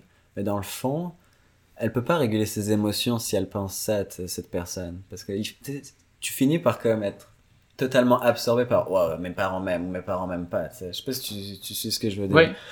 Donc, euh, ouais, c'est un exemple que j'avais eu dans, les, dans mon étude qui était vraiment intéressant, là, comme la personne qui racontait cet échec-là, mais qui se rend- s'est rendu compte de ça euh, ultérieurement. C'était comme un vieux souvenir. Là. Donc, ouais, important de comprendre pourquoi tu fais les choses, sinon tu peux pas comprendre, tu peux pas comme changer tes, tes- tes réactions émotionnelles. Mais c'est ça, si tu comprends pas pour, c'est quoi la, c'est quoi qui, qui est la racine de tout La ça, puis tu vas avoir de la misère à changer ça si Ouais, non, si, ça. si en ce moment c'est dysfonctionnel, tu sais, ou si tu sais que c'est- tu t'en vas vers l'explosion. Ouais, exactement. Donc, euh, ouais. Donc ça, c'est ça, ça prend ça. Euh, puis euh, ça mène à un, un, autre- un autre thème un peu qui, qui quand quand c'est un peu euh, problématique si on veut. Euh, dans le fond, c'est un peu l'obsession euh, versus. Il y a différents types de passion. Ouais. T'as la, la passion euh, harmonieuse et la passion obsessive. Ouais. Peux-tu d'abord nous donner un peu une introduction? C'est quoi ça? Parce que c'est aussi un, un des domaines de, de recherche que tu fais. Tu avais d'ailleurs fait, tu es en train de finaliser une étude là-dessus. Je pense, Ben, j'avais regardé c'est ça. ton poster que tu avais fait, qui était assez euh, intéressant. On mettra peut-être un lien vers le poster euh, dans la description. Mais euh, c'est ça, un peu, c'est quoi ces deux types de passion? Ouais, exact. Donc, euh, ouais, dans, le fond, là, je suis en train de terminer mon article sur ce poster. Donc, euh, on va publier ça probablement, on va soumettre en tout cas probablement ce mois-ci. Là. Donc, c'est sur la passion. Parce, je pense que c'est assez intuitif en général chez les gens. Passion harmonieuse, c'est quand tu arrives à intégrer plusieurs activités dans ta vie. Puis que, ok, je fais mon sport. Une fois que j'ai fini mon sport, j'y pense plus. Je me désengage de l'activité. Je peux aller faire mes affaires, tu vois. En revanche, t'as la passion obsessive où là, la passion, elle te contrôle d'une certaine manière. Comme t'as fini ton entraînement, mais là, t'es constamment en train de penser à, ok, qu'est-ce que je pourrais faire? Ça va être quoi le prochain entraînement? Tu peux aller checker des trucs sur Let's Run, comme de manière compulsive, fais, comme tout tourne autour de ça. tout tourne autour de ça. Comme, mettons, t'arrives à une soirée, puis tu dois peut-être, t'es censé socialiser avec tes amis, puis toi, t'es juste en train de penser à, ok, ma prochaine course, tu checkes ton Strava, tu checkes les- de ça. Tu vois ce que je veux dire? Comme il y a des gros problèmes liés à ça, parce qu'en les fait, outils qu'on a de nos jours, ça nous aide en plus Ouais, à tomber là-dedans. Tu exactement. Strava, là tu commandes sur l'activité, Facebook, Ouais, tu tu sais, ça devient, ça, ça, c'est comme le magnifying glass un qui peu. s'auto-alimente. C'est ça. Tu que- tu sais, comme avant, t'avais pas tous ces outils-là qui te permettent de repenser et repenser et repenser à ça. Là, maintenant, t'as comme un million d'affaires que si t'es obsessif, Ouais. tu peux aller là-dedans. bon, c'est vrai que c'est un bon point. Je, j'avais, je l'avais pas autant pensé, mais c'est vrai que les réseaux sociaux puis Internet en général, ça a pas aidé à ça. Euh, deux- donc t'as deux types de passions. Oui. On a fait une étude là-dessus en regardant, ok, c'est quoi les conséquences qui sont associées à chaque type de passion? Puis l'autre chose qu'on a regardé dans cette étude-là, c'est est-ce que les activités secondaires qu'on a dans nos vies, moi ça serait le doctorat par exemple, tu vois, ça pourrait être la musique, ça pourrait être une autre passion dans le fond. Quel rôle ça va jouer sur la récupération, comme ta récupération ou sur le burn-out, c'est comme deux façons de le voir, mais c'est la même chose, tu vois. Puis ce qu'on a vu, c'est que avoir une passion en dehors de la course, c'est pas nécessairement aidant si elle est obsessive. Si tu fais une autre activité dans ta vie, mais de manière obsessive, ça va augmenter ton burn-out dans ton sport. Tu vois ce que je veux dire? Ouais. Par contre, si tu l'as fait de manière harmonieuse, c'est-à-dire que tu es capable de l'intégrer avec, euh, avec la course, là, ça va t'aider à mieux récupérer tes entraînements. Donc c'est quand même intéressant, c'est qu'on se rend compte que c'est possible que psychologiquement, tu puisses mieux récupérer tes entraînements si tu peux satisfaire globalement tes besoins psychologiques, puis ça on n'en a pas parlé, mais tu sais, on va pas forcément entrer dans le détail, mais tes besoins psychologiques dans d'autres sphères de ta vie. Donc très concrètement, si toi ta passion c'est la guitare, mettons, puis que tu vas jouer de la... Bon, c'est dur d'être obsessif en guitare, mais euh, mettons... Oh, mais il y a du monde qui sont... Ouais, ok, euh, bah, ouais. c'est intéressant Ouais. dans ce cas-là. Mettons que t'es Ouais. harmonieux en guitare, Oui. Tu fais un entraînement de 30 km difficile, puis le soir, t'as juste envie de déconnecter. Tu fais ton activité de guitare, tu peux le faire avec un groupe, tu. Là, tu vas satisfaire des besoins psychologiques qui vont venir agir comme un buffer, tu sais, comme un tampon face à tout le stress que tu as reçu émotionnellement de ton entraînement. Fait que ça va t'aider à récupérer plus vite de ton entraînement. Émotionnellement, tu sais. Mais probablement physiquement aussi, tu sais, dans, dans certains cas. Si tu le fais de manière obsessive, là, je sais pas, faire de la guitare de manière obsessive, on peut imaginer que t'es dans un groupe, puis que, tu je sais pas, là, tu T'es juste un artiste, tu sais- comme si on regarde le film Whiplash, pour Ouais, ceux qui ouais, vu avec le- gars qui est ouais. un batteur, puis que là, t'as, son professeur qui est comme, qui, qui a des standards qui ont pas d'allure, puis il devient obsessif Ok, c'est un là-dedans, super, il arrête super pas. exemple. Ouais, il- il est obs- Ben là, en fait, ça va te desservir par rapport à ton sport. tu sais. Donc en fait, toi tu parlais d'identité, mais c'est c'est une autre façon de parler d'identité. C'est de dire que ce que tu fais te définit, Ouais. mais si ce que tu fais, ça te définit à 100%, Quand tu fais, là il y a un problème. Ouais. Exact. Puis tu sais, prends un Olympien, prends un athlète de haut niveau. Quand tout va bien, tout va bien. Ok, 90% de mon identité, c'est d'être un coureur. Mais le jour où j'échoue, t'es quoi? 90% de ton instant, ouais, c'est ça. ça, tu perds 90% de ton identité. Fait que t'es qui? Ou, Et- ouais, c'est 90% de ton identité est de la merde. Ouais, en- exact. En fait, Ouais. c'est- même plutôt ça. Comment tu régules des émotions négatives? Comment tu régules ta frustration quand la seule chose dans laquelle t'es reconnu dans la société puis que t'es bon, c'est un sport que tu peux même plus faire puis que t'es poche là. c'est quand même fucké, right? C'est c'est ça que je m'intéresse justement. Je, je, un, des projets il faut faire un gros projet de recherche pour ce cours-là de psychologie du sport. Euh, puis je, je compte justement le faire sur ça sur cette euh, c'est dans le fond il, a- il existe une affaire qui s'appelle athletic identity donc l'identité d'athlète un peu qui euh, qui est un peu quand tu tu t'identifies vraiment comme un athlète. Tout ton ton identité, ça tourne autour de ça. Puis je vais un peu juste vous lire. Parce que moi, j'ai l'impression, je commence à être un peu, je, je lisais justement le, le, le, le Athletic Identity Measurement Scale, donc l'outil qu'ils utilisent pour mesurer à quel point une personne a une forte euh, identité d'athlète, donc à quel point il- toute son identité, c'est ça. Euh, je vous lis les questions et vous, et vous pourrez vous aussi euh, vous, euh, vous questionner là-dessus. Donc, essayez de, de penser, est-ce que vous répondriez oui, vraiment, pas vraiment, un peu à ces questions-là. Donc, pre- première question, je me considère comme un athlète. Deuxième, j'ai plusieurs objectifs reliés au sport.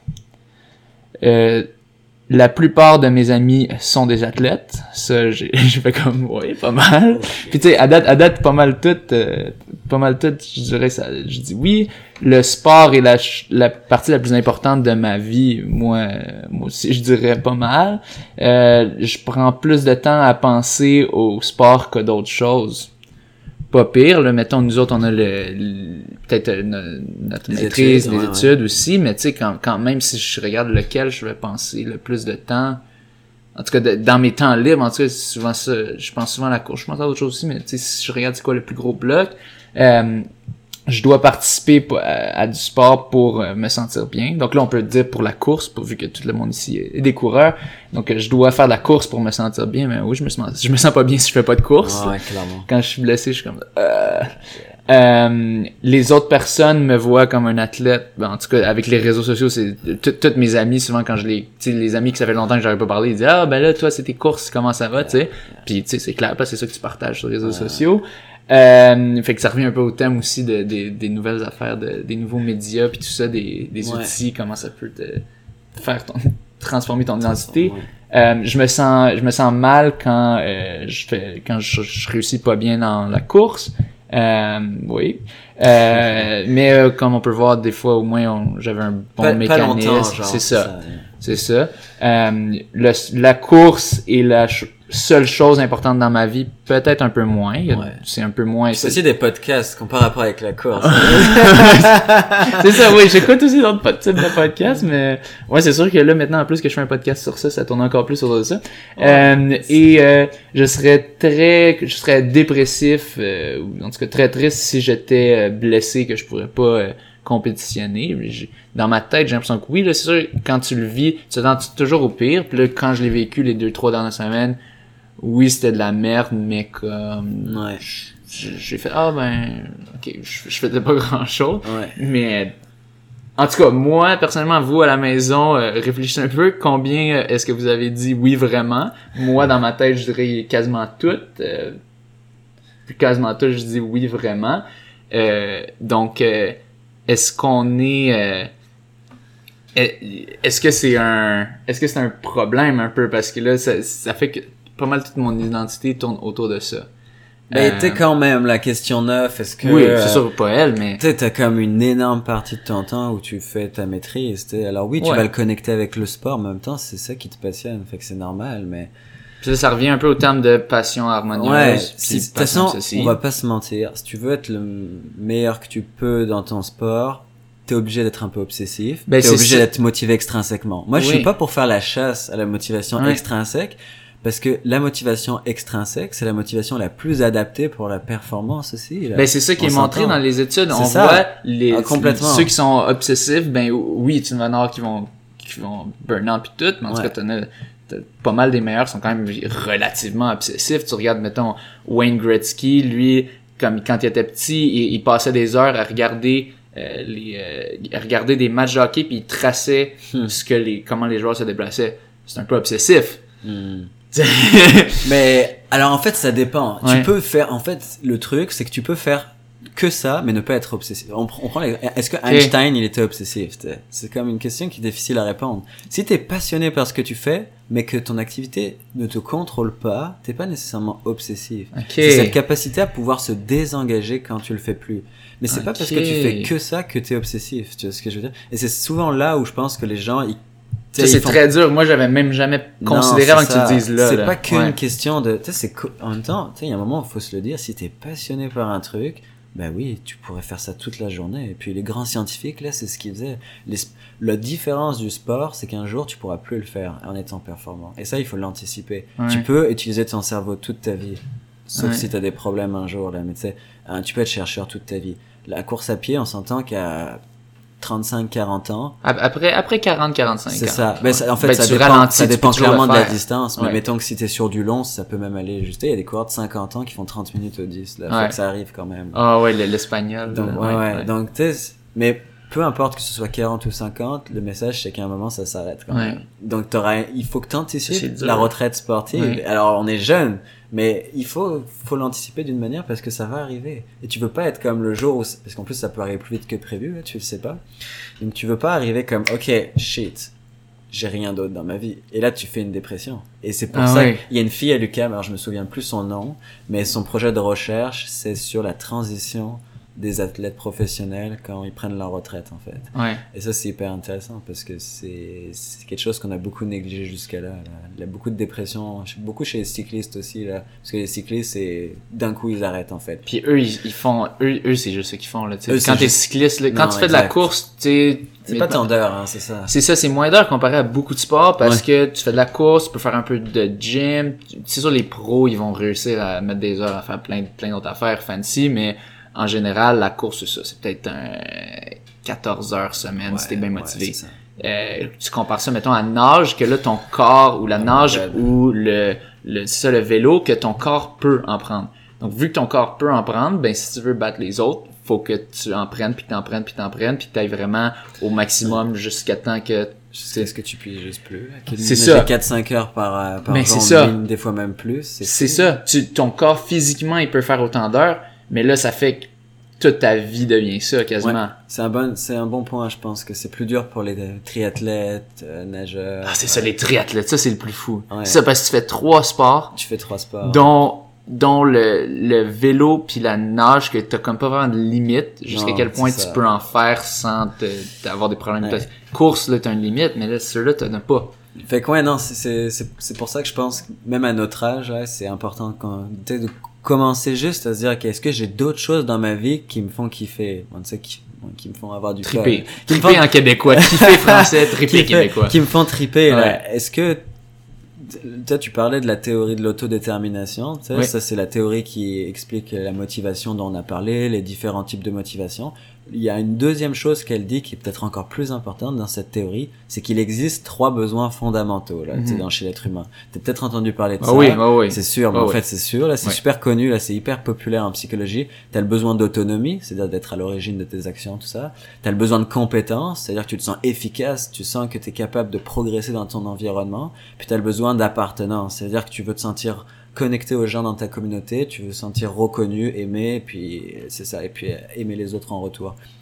Si tu peux satisfaire ces besoins-là dans plusieurs activités, c'est un peu l'idée de pas mettre tous ces œufs dans le même panier, tu vois. Si un jour tu te fais voler un panier, là, si tu te blesses encore sa pied, ben tu peux Qui a avoir toutes les œufs là. T'es là, toutes les œufs, là, comme les trois besoins, là. Et ben, en fait, tu peux euh, satisfaire tes besoins dans d'autres sphères. Et plus tu arrives à les satisfaire dans des sphères différentes, plus tu peux euh, arriver vers une certaine harmonie euh, au niveau, le- comme la passion harmonieuse, une certaine harmonie qui te permet de pas être trop anxieux si tu perds une activité. Mettons moi, si je peux pas courir, j'ai tellement du fun dans mon doctorat, puis je m'entends bien avec mes collègues, puis tu sais, je me sens vraiment compétent dans ce que je fais, parce que je progresse tous les jours, tout ça, puis j'aime vraiment ce que je fais. Fait que c'est pas un drame, ça me fait vraiment chier, mais c'est pas un drame. puis pareil, si, bon, tu sais, je peux pas me blesser dans mon doctorat, fait que ça marche pas dans ce sens-là. mais si je suis écœuré par mon doc, bah tu sais, je vais juste un peu plus m'entraîner, puis un peu moins faire mon doc, des fois ça arrive. Fait que t'as comme deux activités, mais si t'en as plus, c'est, tu peux pas en avoir mille, là, c'est sûr, mais deux, trois, quatre, je pense que c'est une bonne chose. D'avoir un backup. D'avoir un Un backup. backup. Puis une passion, c'est pas obligé d'être une activité de performance aussi.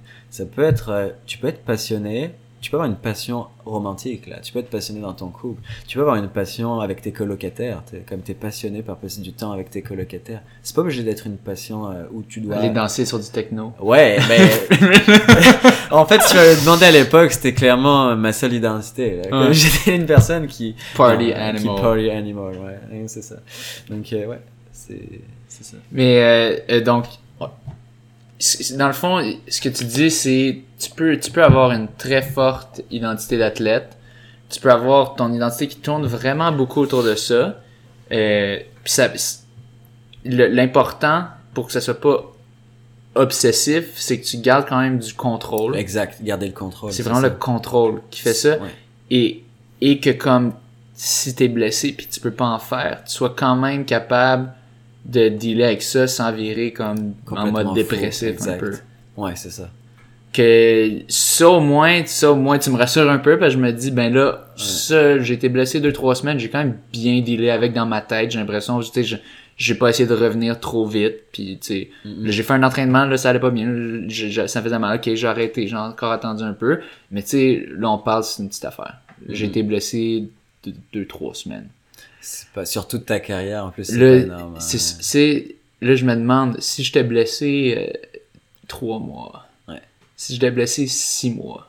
Mais tu rebondirais d'une certaine manière probablement. T'as comme ce Peut-être, moment. peut-être pas. Tu tu sais, tu- je, je, je, Ben, je je peux pas sais. savoir parce que je regarde ça, là, je regarde, je me dis, c'est clair, j'ai une identité d'athlète comme trop, euh, du moins, si je regarde ce ce questionnaire-là, là, c'est clair, je, je vais te péter les scores, là, de cette, cette affaire-là qui dit que je suis comme un peu, peut-être pas nécessairement obsessif, mais que le gros de mon identité, c'est d'être un coureur. C'est ça. Puis c'est qui, revient un peu à ce que Alain Bordelot disait de euh, il disait la chose principale pourquoi il pense qu'il a, il a réussi à avoir le record québécois de marathon euh, c'était parce que quand on lui demandait qu'est-ce que tu fais? Il disait pas je suis prof d'éducation physique il disait je suis un coureur Hmm.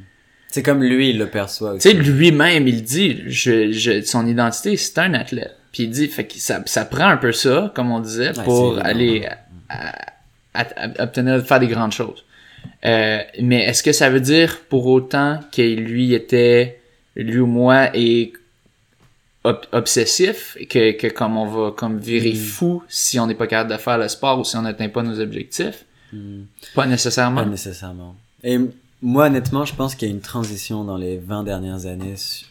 À la base, là, je pense que c'était l'obsessivité. Si tu veux être bon dans le sport, tu sais, c'est un peu toute l'idéologie des, oui l'obé- l'idéologie néolibérale, l'idéologie de nos parents, le no pain, no gain, le Oui. quand on veut, on peut. c'est la sais. première chose que tu penses quand tu penses au sport c'est ça. Tu sais, Ça, c'était comme, pour moi, c'est le passé un peu.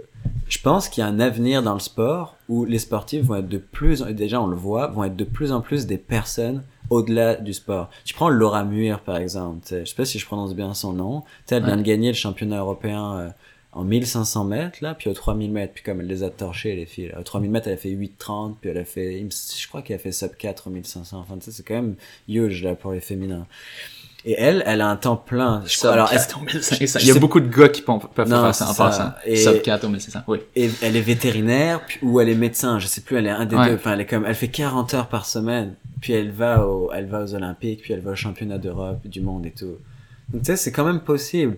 Alors, elle, elle a deux activités dans lesquelles elle se sent bonne, sais, elle prend du fun et tout.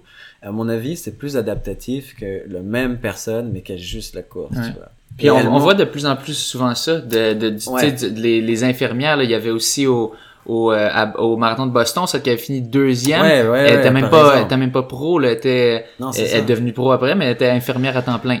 Exact. Puis tu, tu, tu en as de plus en plus des cas de même. On regarde Mélanie Mirand, que là, elle, s'est mise à temps partiel au moins pour sa job, mais tu sais, ça, elle est infirmière. Là, Puis tu prends là Jean-Simon Desgagnés ou tous les gars de Laval qui Ah courent vite, couru dans le passé. Tous ces gars-là, ils sont étudiants. Ouais, puis Puis- étudiant en médecine. Ils sinon, sont les ouais. meilleurs au pays, puis Ouais. ils sont ils sont étudiants. Fait que moi c'est sûr qu'étudiant on est privilégié aussi parce qu'on a moins de stress peut-être, on a plus de flexibilité. Moins de stress, je sais pas. Bah ça dépend. Des Je sais pas, étudiants, j'ai pas encore vécu la vie, Non, euh, la ça. vie d'ad- d'adulte et de Mais on a plus de flexibilité dans nos horaires. Oui, aussi. flexibilité, oui. Fait qu'on a peut-être moins de stress par ce biais-là, je sais pas. Mais Mais j'ai euh, l'impression, je, je sais pas, il y a beaucoup de stress, je trouve, dans la vie étudiante, là. Peut-être que moi c'est parce que je suis hot dog puis que je fais juste ce que je veux. Fait que- T'sais, j'ai plus de cours, je fais ce que je veux, je Ouais. travaille où je Mais veux. je quand regarde, je regarde mon, quand j'étais en, tu sais, euh, undergraduate, quand j'étais, tu sais, dans les études euh, juste universitaires de premier cycle, euh, tu sais, il y avait quand même, quand j'y repense, là, je, je sais pas, peut-être que je- dans ce temps-là, peut-être c'est parce que je regarde avec du recul, puis là, je dis c'était donc ben tough, puis je suis rendu plus paresseux, je sais pas, mais, Ouais, tu sais, peut-être. puis je regarde de mes collègues, là, de certains, là, qui, qui étaient dans l'équipe de cross-country de McGill, qu'ils étaient dans un cours, là, le gars, là, il, survivait sur la, sur la, Red Bull, là, il- sais, il, il- Ouais. est tout le temps, tu sais, il, il était comme un peu, il shakeait un peu, là, j'étais comme, ben là, qu'est-ce qui se passe? Ah, je suis dans la période d'examen, puis, euh, tu sais, ce cours-là, euh, puis il me dit les heures qu'il passe à la bibliothèque, qu'il dort là-bas, puis tout, moi, Mais c'est peut-être la différence entre McGill et Lucam aussi. non mais c'est comme, tu sais, il y a tellement de stéréotypes autour de McGill qui est Mais- plus achievement, puis UCAM qui est plus mais, grève. ouais, mais, ben, oui, mais il y a aussi, comme, euh, en tout cas, je sais pas, mais, comme UCAM, en tout cas, Don, il me racontait des affaires sur le, le programme d'éducation physique, euh, en tout cas, il y avait des- cours pas mal, euh, en tout cas, rigoureux, euh, ah ouais, ouais, ouais. que, que c'était comme rough. Il y avait aussi qui avait pas d'allure, mais dans tous les programmes, avoir des cours qui ont pas d'allure. Mais, euh, bref, je sais pas, euh, en tout cas, niveau stress, je trouve qu'il y a quand même beaucoup de stress euh, en tant qu'étudiant. Mais c'est probablement plus une question de personne que d'activité en fait. Tu comment penses, tu le perçois, là. Quand tu vois des, tu des débutants, là, des coureurs plus de dimanche, puis hobby jogger qui vont faire une course 5 km puis qui sont fucking stressés. Si tu savais pas leur niveau, tu penserais qu'ils sont sur la ligne de départ pour aux Olympiques. Ouais. Donc en fait, c'est peut-être plus, tu vois, moi cette, cette saison-là, j'ai eu vraiment une approche différente, beaucoup plus c'était comme acceptation, puis tu sais, genre, ok, c'est ça les perfs que je vaux, je vais juste essayer de m'améliorer. Sans pour autant pas avoir de stress Non. tout. un Non, stress, non, je- mais le comme un stress, que tu t'es... Ouais, exact. Tu veux le stress, tu, Tu le veux parce que sinon t'as pas d'activation physiologique là. Mais t'as le stress puis t'as l'anxiété qui Oui. pour moi sont deux sentiments différents. Ils sont, non, ils sont différents. Dans la recherche, on le voit clairement. Donc t'as Oui. le stress qui t'active parce que tu te prépares à faire une bonne performance, tes hormones montent, ton adrénaline monte, t'sais, tu te prépares à l'effort. Tu peux dealer bien ou pas bien. Ouais, c'est ça. Puis t'as l'anxiété qui est plus une peur de ne pas accomplir ton objectif. Oui. Et tu sais, il y a de la recherche qui montre sur les émotions positives et négatives que les émotions négatives, elles t'empêchent, euh, en fait, elles t'empêchent de courir vite globalement. Tu vois. Mhm. Et ça passe par plein de mécanismes, mais il y a des, il y a des études intéressantes qui ont montré que si tu as des émotions trop négatives comme de l'anxiété, ta foulée est moins fluide, ton relâchement est moins présent. Putain, on le sait, en course à pied, c'est pas que du relâchement, mais quand tu vois les athlètes de haut niveau, c'est les gars qui sont les plus relâchés là, en général. Enfin moi c'est comme je le perçois, tu regardes des Bekele, tu regardes des Kipchoge, les gars ils sont à un pace de 2,50 puis tu sais ils ont une relaxation à ce pace là qui est qui est incroyable en fait. Alors que souvent tu sais les débutants tu les vois ils sont comme ça ils sont tous en force, putain ils sont hyper contractés musculairement puis tu sais je pense qu'on parle pas assez de, de relâchement quand on court, mais à mon avis c'est un facteur qui est, qui est quand même important. Ouais. Mhm. Je sais pas ce que t'en bien penses, toi, du, comme, est-ce que ça compte, là, d'être relâché en cours? Est-ce que toi, t'as l'impression que tu fais un effort dans ce sens-là ou...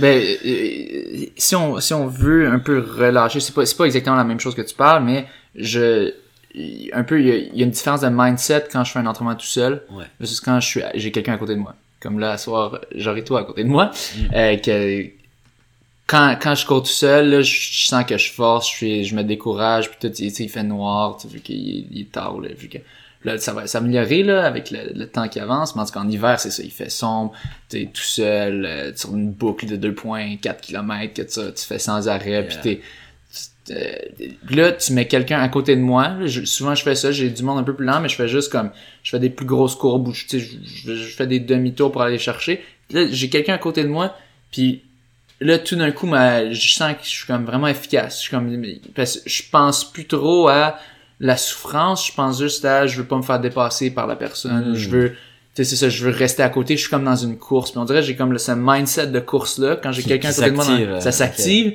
Puis là, c'est ça, je sens que je force moins. Je sais pas si musculairement, je suis plus efficace. Je- J'en ai aucune idée. Mais c'est drôle ce que tu dis. C'est Ouais. exactement ce qu'on parlait, tu sais, du gouverneur central tout Ouais. à l'heure. Puis de, là, les, les- tu les- repousses. Ouais, mais l'événement qui s'est passé, là, c'est juste qu'elle t'a rajouté une personne à côté de Ouais. toi. Mais juste le fait d'avoir rajouté cette petite variable, ta perception de l'effort vient complètement changer. Ouais. Fait que tu devais peut-être faire un pace de 3,20, puis tu vas faire 3,30 tout seul. Mais si le gars Ouais. est là, tu vas faire 3,15. Ouais. Et t'as Je juste changé je- juste ça. Là, Je me sens Euh, plus à l'aise que ouais. dans le 3.30 tout seul. Puis ça, selon moi, la science l'a toujours pas expliqué. Il y a eu plein d'hypothèses, mais à mon avis, l'hypothèse qui est la plus probable, c'était l'hypothèse un peu évolutionniste. Là. On a évolué beaucoup aussi dans la compétition en tant qu'être humain. Il y a eu une sélection naturelle sur ceux qui étaient le plus performants pour aller chasser des mammouths, tout ce que tu veux. Mais tu sais, c'est un peu ça là, dans, le, dans le passé. Il y a probablement une sélection des gens qui arrivaient à, à- à le plus se dépasser quand ils étaient en présence de, de, de, de, parten- de, de collègues, là, puis d'autres d'autres humains. Donc c'est probablement tu sais, cette hypothèse que je vois probable. Pour- pourquoi on arrive à se dépasser quand il y a des gens à côté de nous là. Mais en tout cas, ça active des choses là. Ouais. Dès qu'il y a des gens à côté de toi là, tu vois même les gens qui disent oh moi je suis pas compétitif. Sais, ces gens-là qui disent je suis pas compétitif. Puis là tu les mets quand même tu sais sur une course avec d'autres gens. si à la fin ils peuvent kicker la personne, c'est sûr qu'ils vont le faire, c'est comme Ah dans ouais. génétique. Puis, puis kicker, pour ceux, pour, pour les termes, Ouais, kicker, kicker. ça veut dire euh, au sprint final dépassé. C'est pas euh, physiquement Non, kicker quelqu'un. kicker, Juste pour les personnes qui connaissent pas les termes. Avoir un bon kick, c'est avoir un bon sprint final. exact, ça. Je suis pas compétitif. Bah, Je suis pas compétitif, mais si je peux gagner, tu sais, on s'entend que je vais le faire. Ouais. Donc, euh, c'est ça. Bon, moi, je suis bien compétitif. Mais je pense que c'est correct de se l'avouer, en fait, Ah ouais. parce que on aime ça gagner. hein. Mais c'est pas Ouais. pour ça que c'est un manque de respect. Là. Non, c'est juste, c'est, le- tu sais, c'est, le- c'est le désir de... Ouais. C'est, c'est ça, c'est un désir de se mesurer à l'autre puis de, l'autre. de dire comme c'est moi c'est moi qui gagne la course c'est Cette moi qui va gagner c'est ça c'est ça Mais je suis pas meilleur que toi dans le fond, c'est juste cette non fois-ci je t'ai c'est battu. c'est hein. ça c'est dans les conditions j'ai réussi à te battre puis euh, c'est juste de dire ben j'ai envie de le montrer que cette journée là je vais le réussir puis tu sais, m- moi je je prétends pas que je peux battre n'importe qui n'importe quand. C'est ça va toujours ça dépend toujours de la journée elle-même. Mais là moi je me dis si je suis dans les conditions que je suis rendu en fin de course avec une personne puis là là il reste un kilomètre mais moi je, je suis comme c'est moi qui va l'avoir. Puis tu sais ça se peut que non. Ça, non, mais tu vas, en tout cas, tu vas tout faire pour c'est ça c'est ça. Puis ça, en général, c'est quand même euh, un trait de personnalité que tu vois chez les athlètes de haut niveau. Là, ils arrivent à se dépasser dans le dernier. Ben c'est c'est la stratégie même. de course Ouais, c'est ça. C'est toujours ça, ça revient aux, Ouais, souvent au sprint ouais. final, à moins que tu sois capable de distancer d'autres athlètes, mais ça peut être difficile s'il y a du vent ou juste psychologiquement aussi. Moi, c'est une question que je me suis toujours posée. C'est comment ça se fait qu'il y ait des athlètes qui soient capables de kicker, puis d'autres pas? Tu sais, il y a probablement un truc Ouais. physiologique, mais je pense qu'il y a une grosse part psychologique. Comme Ouais. tu arrives à D'aller Dé- différents tu le tu sais, on parlait de fusible, là, c'est comme, ok, tu Le développes, fusible, il pète, là. le fusible, il pète, puis t'es comme, ok, je vais à mon 100% dans le Ouais. dernier. Puis ça, c'est intéressant. Sur, ce serait comme une autre question de recherche Oui. un jour, là, mais- Non, définitivement. Euh, là, je regarde l'heure. Il faut qu'on aille à notre euh, entraînement. Nous autres, on va aller faire un beau petit workout. euh, je pense que c'est 5 à 7 fois des 8 minutes, je pense. Ouais. Des 8 minutes à cruise pace, donc vitesse de 15 kg. Donc, on va viser du 3-10, 3-15. On va voir ce que ça Ah, va wow. donner. ça se peut que ce soit plus lent. On- avec cet hiver-là, c'est toujours euh, souvent plus lent. Mais je te remercie beaucoup euh, d'avoir accepté. C'est une conversation très intéressante. J'espère que c'est intéressant pour ceux à la maison. Euh, ben, je suis pas mal sûr que ça l'est. En tout cas, si vous êtes passionné de ça puis que vous écoutez, euh, suivez le podcast, ça doit être des choses qui vous intéressent. Euh, et puis c'est ça, puis sûrement que je te recevrai un, plus tard euh, pour euh, élaborer justement sur ces Sur un affaires-là. sujet et- plus spécifique, peut-être. Parce qu'on est parti un ben, peu dans tous les sens, mais, mais- en même temps, tu sais, il y a mais ouais, puis d'autres, il y a tellement, il y a tellement de choses à jaser dans, dans, dans la psychologie euh, du sport. Euh, puis c'est ça, si vous avez aimé ça, euh, ben euh, laissez-nous vos commentaires euh, sur Facebook, sur euh, YouTube, tout ça, likez. Instagram. Instagram, maintenant on a Instagram. Allez suivre ça sur Instagram, ça et ça. À date, j'ai pas beaucoup de.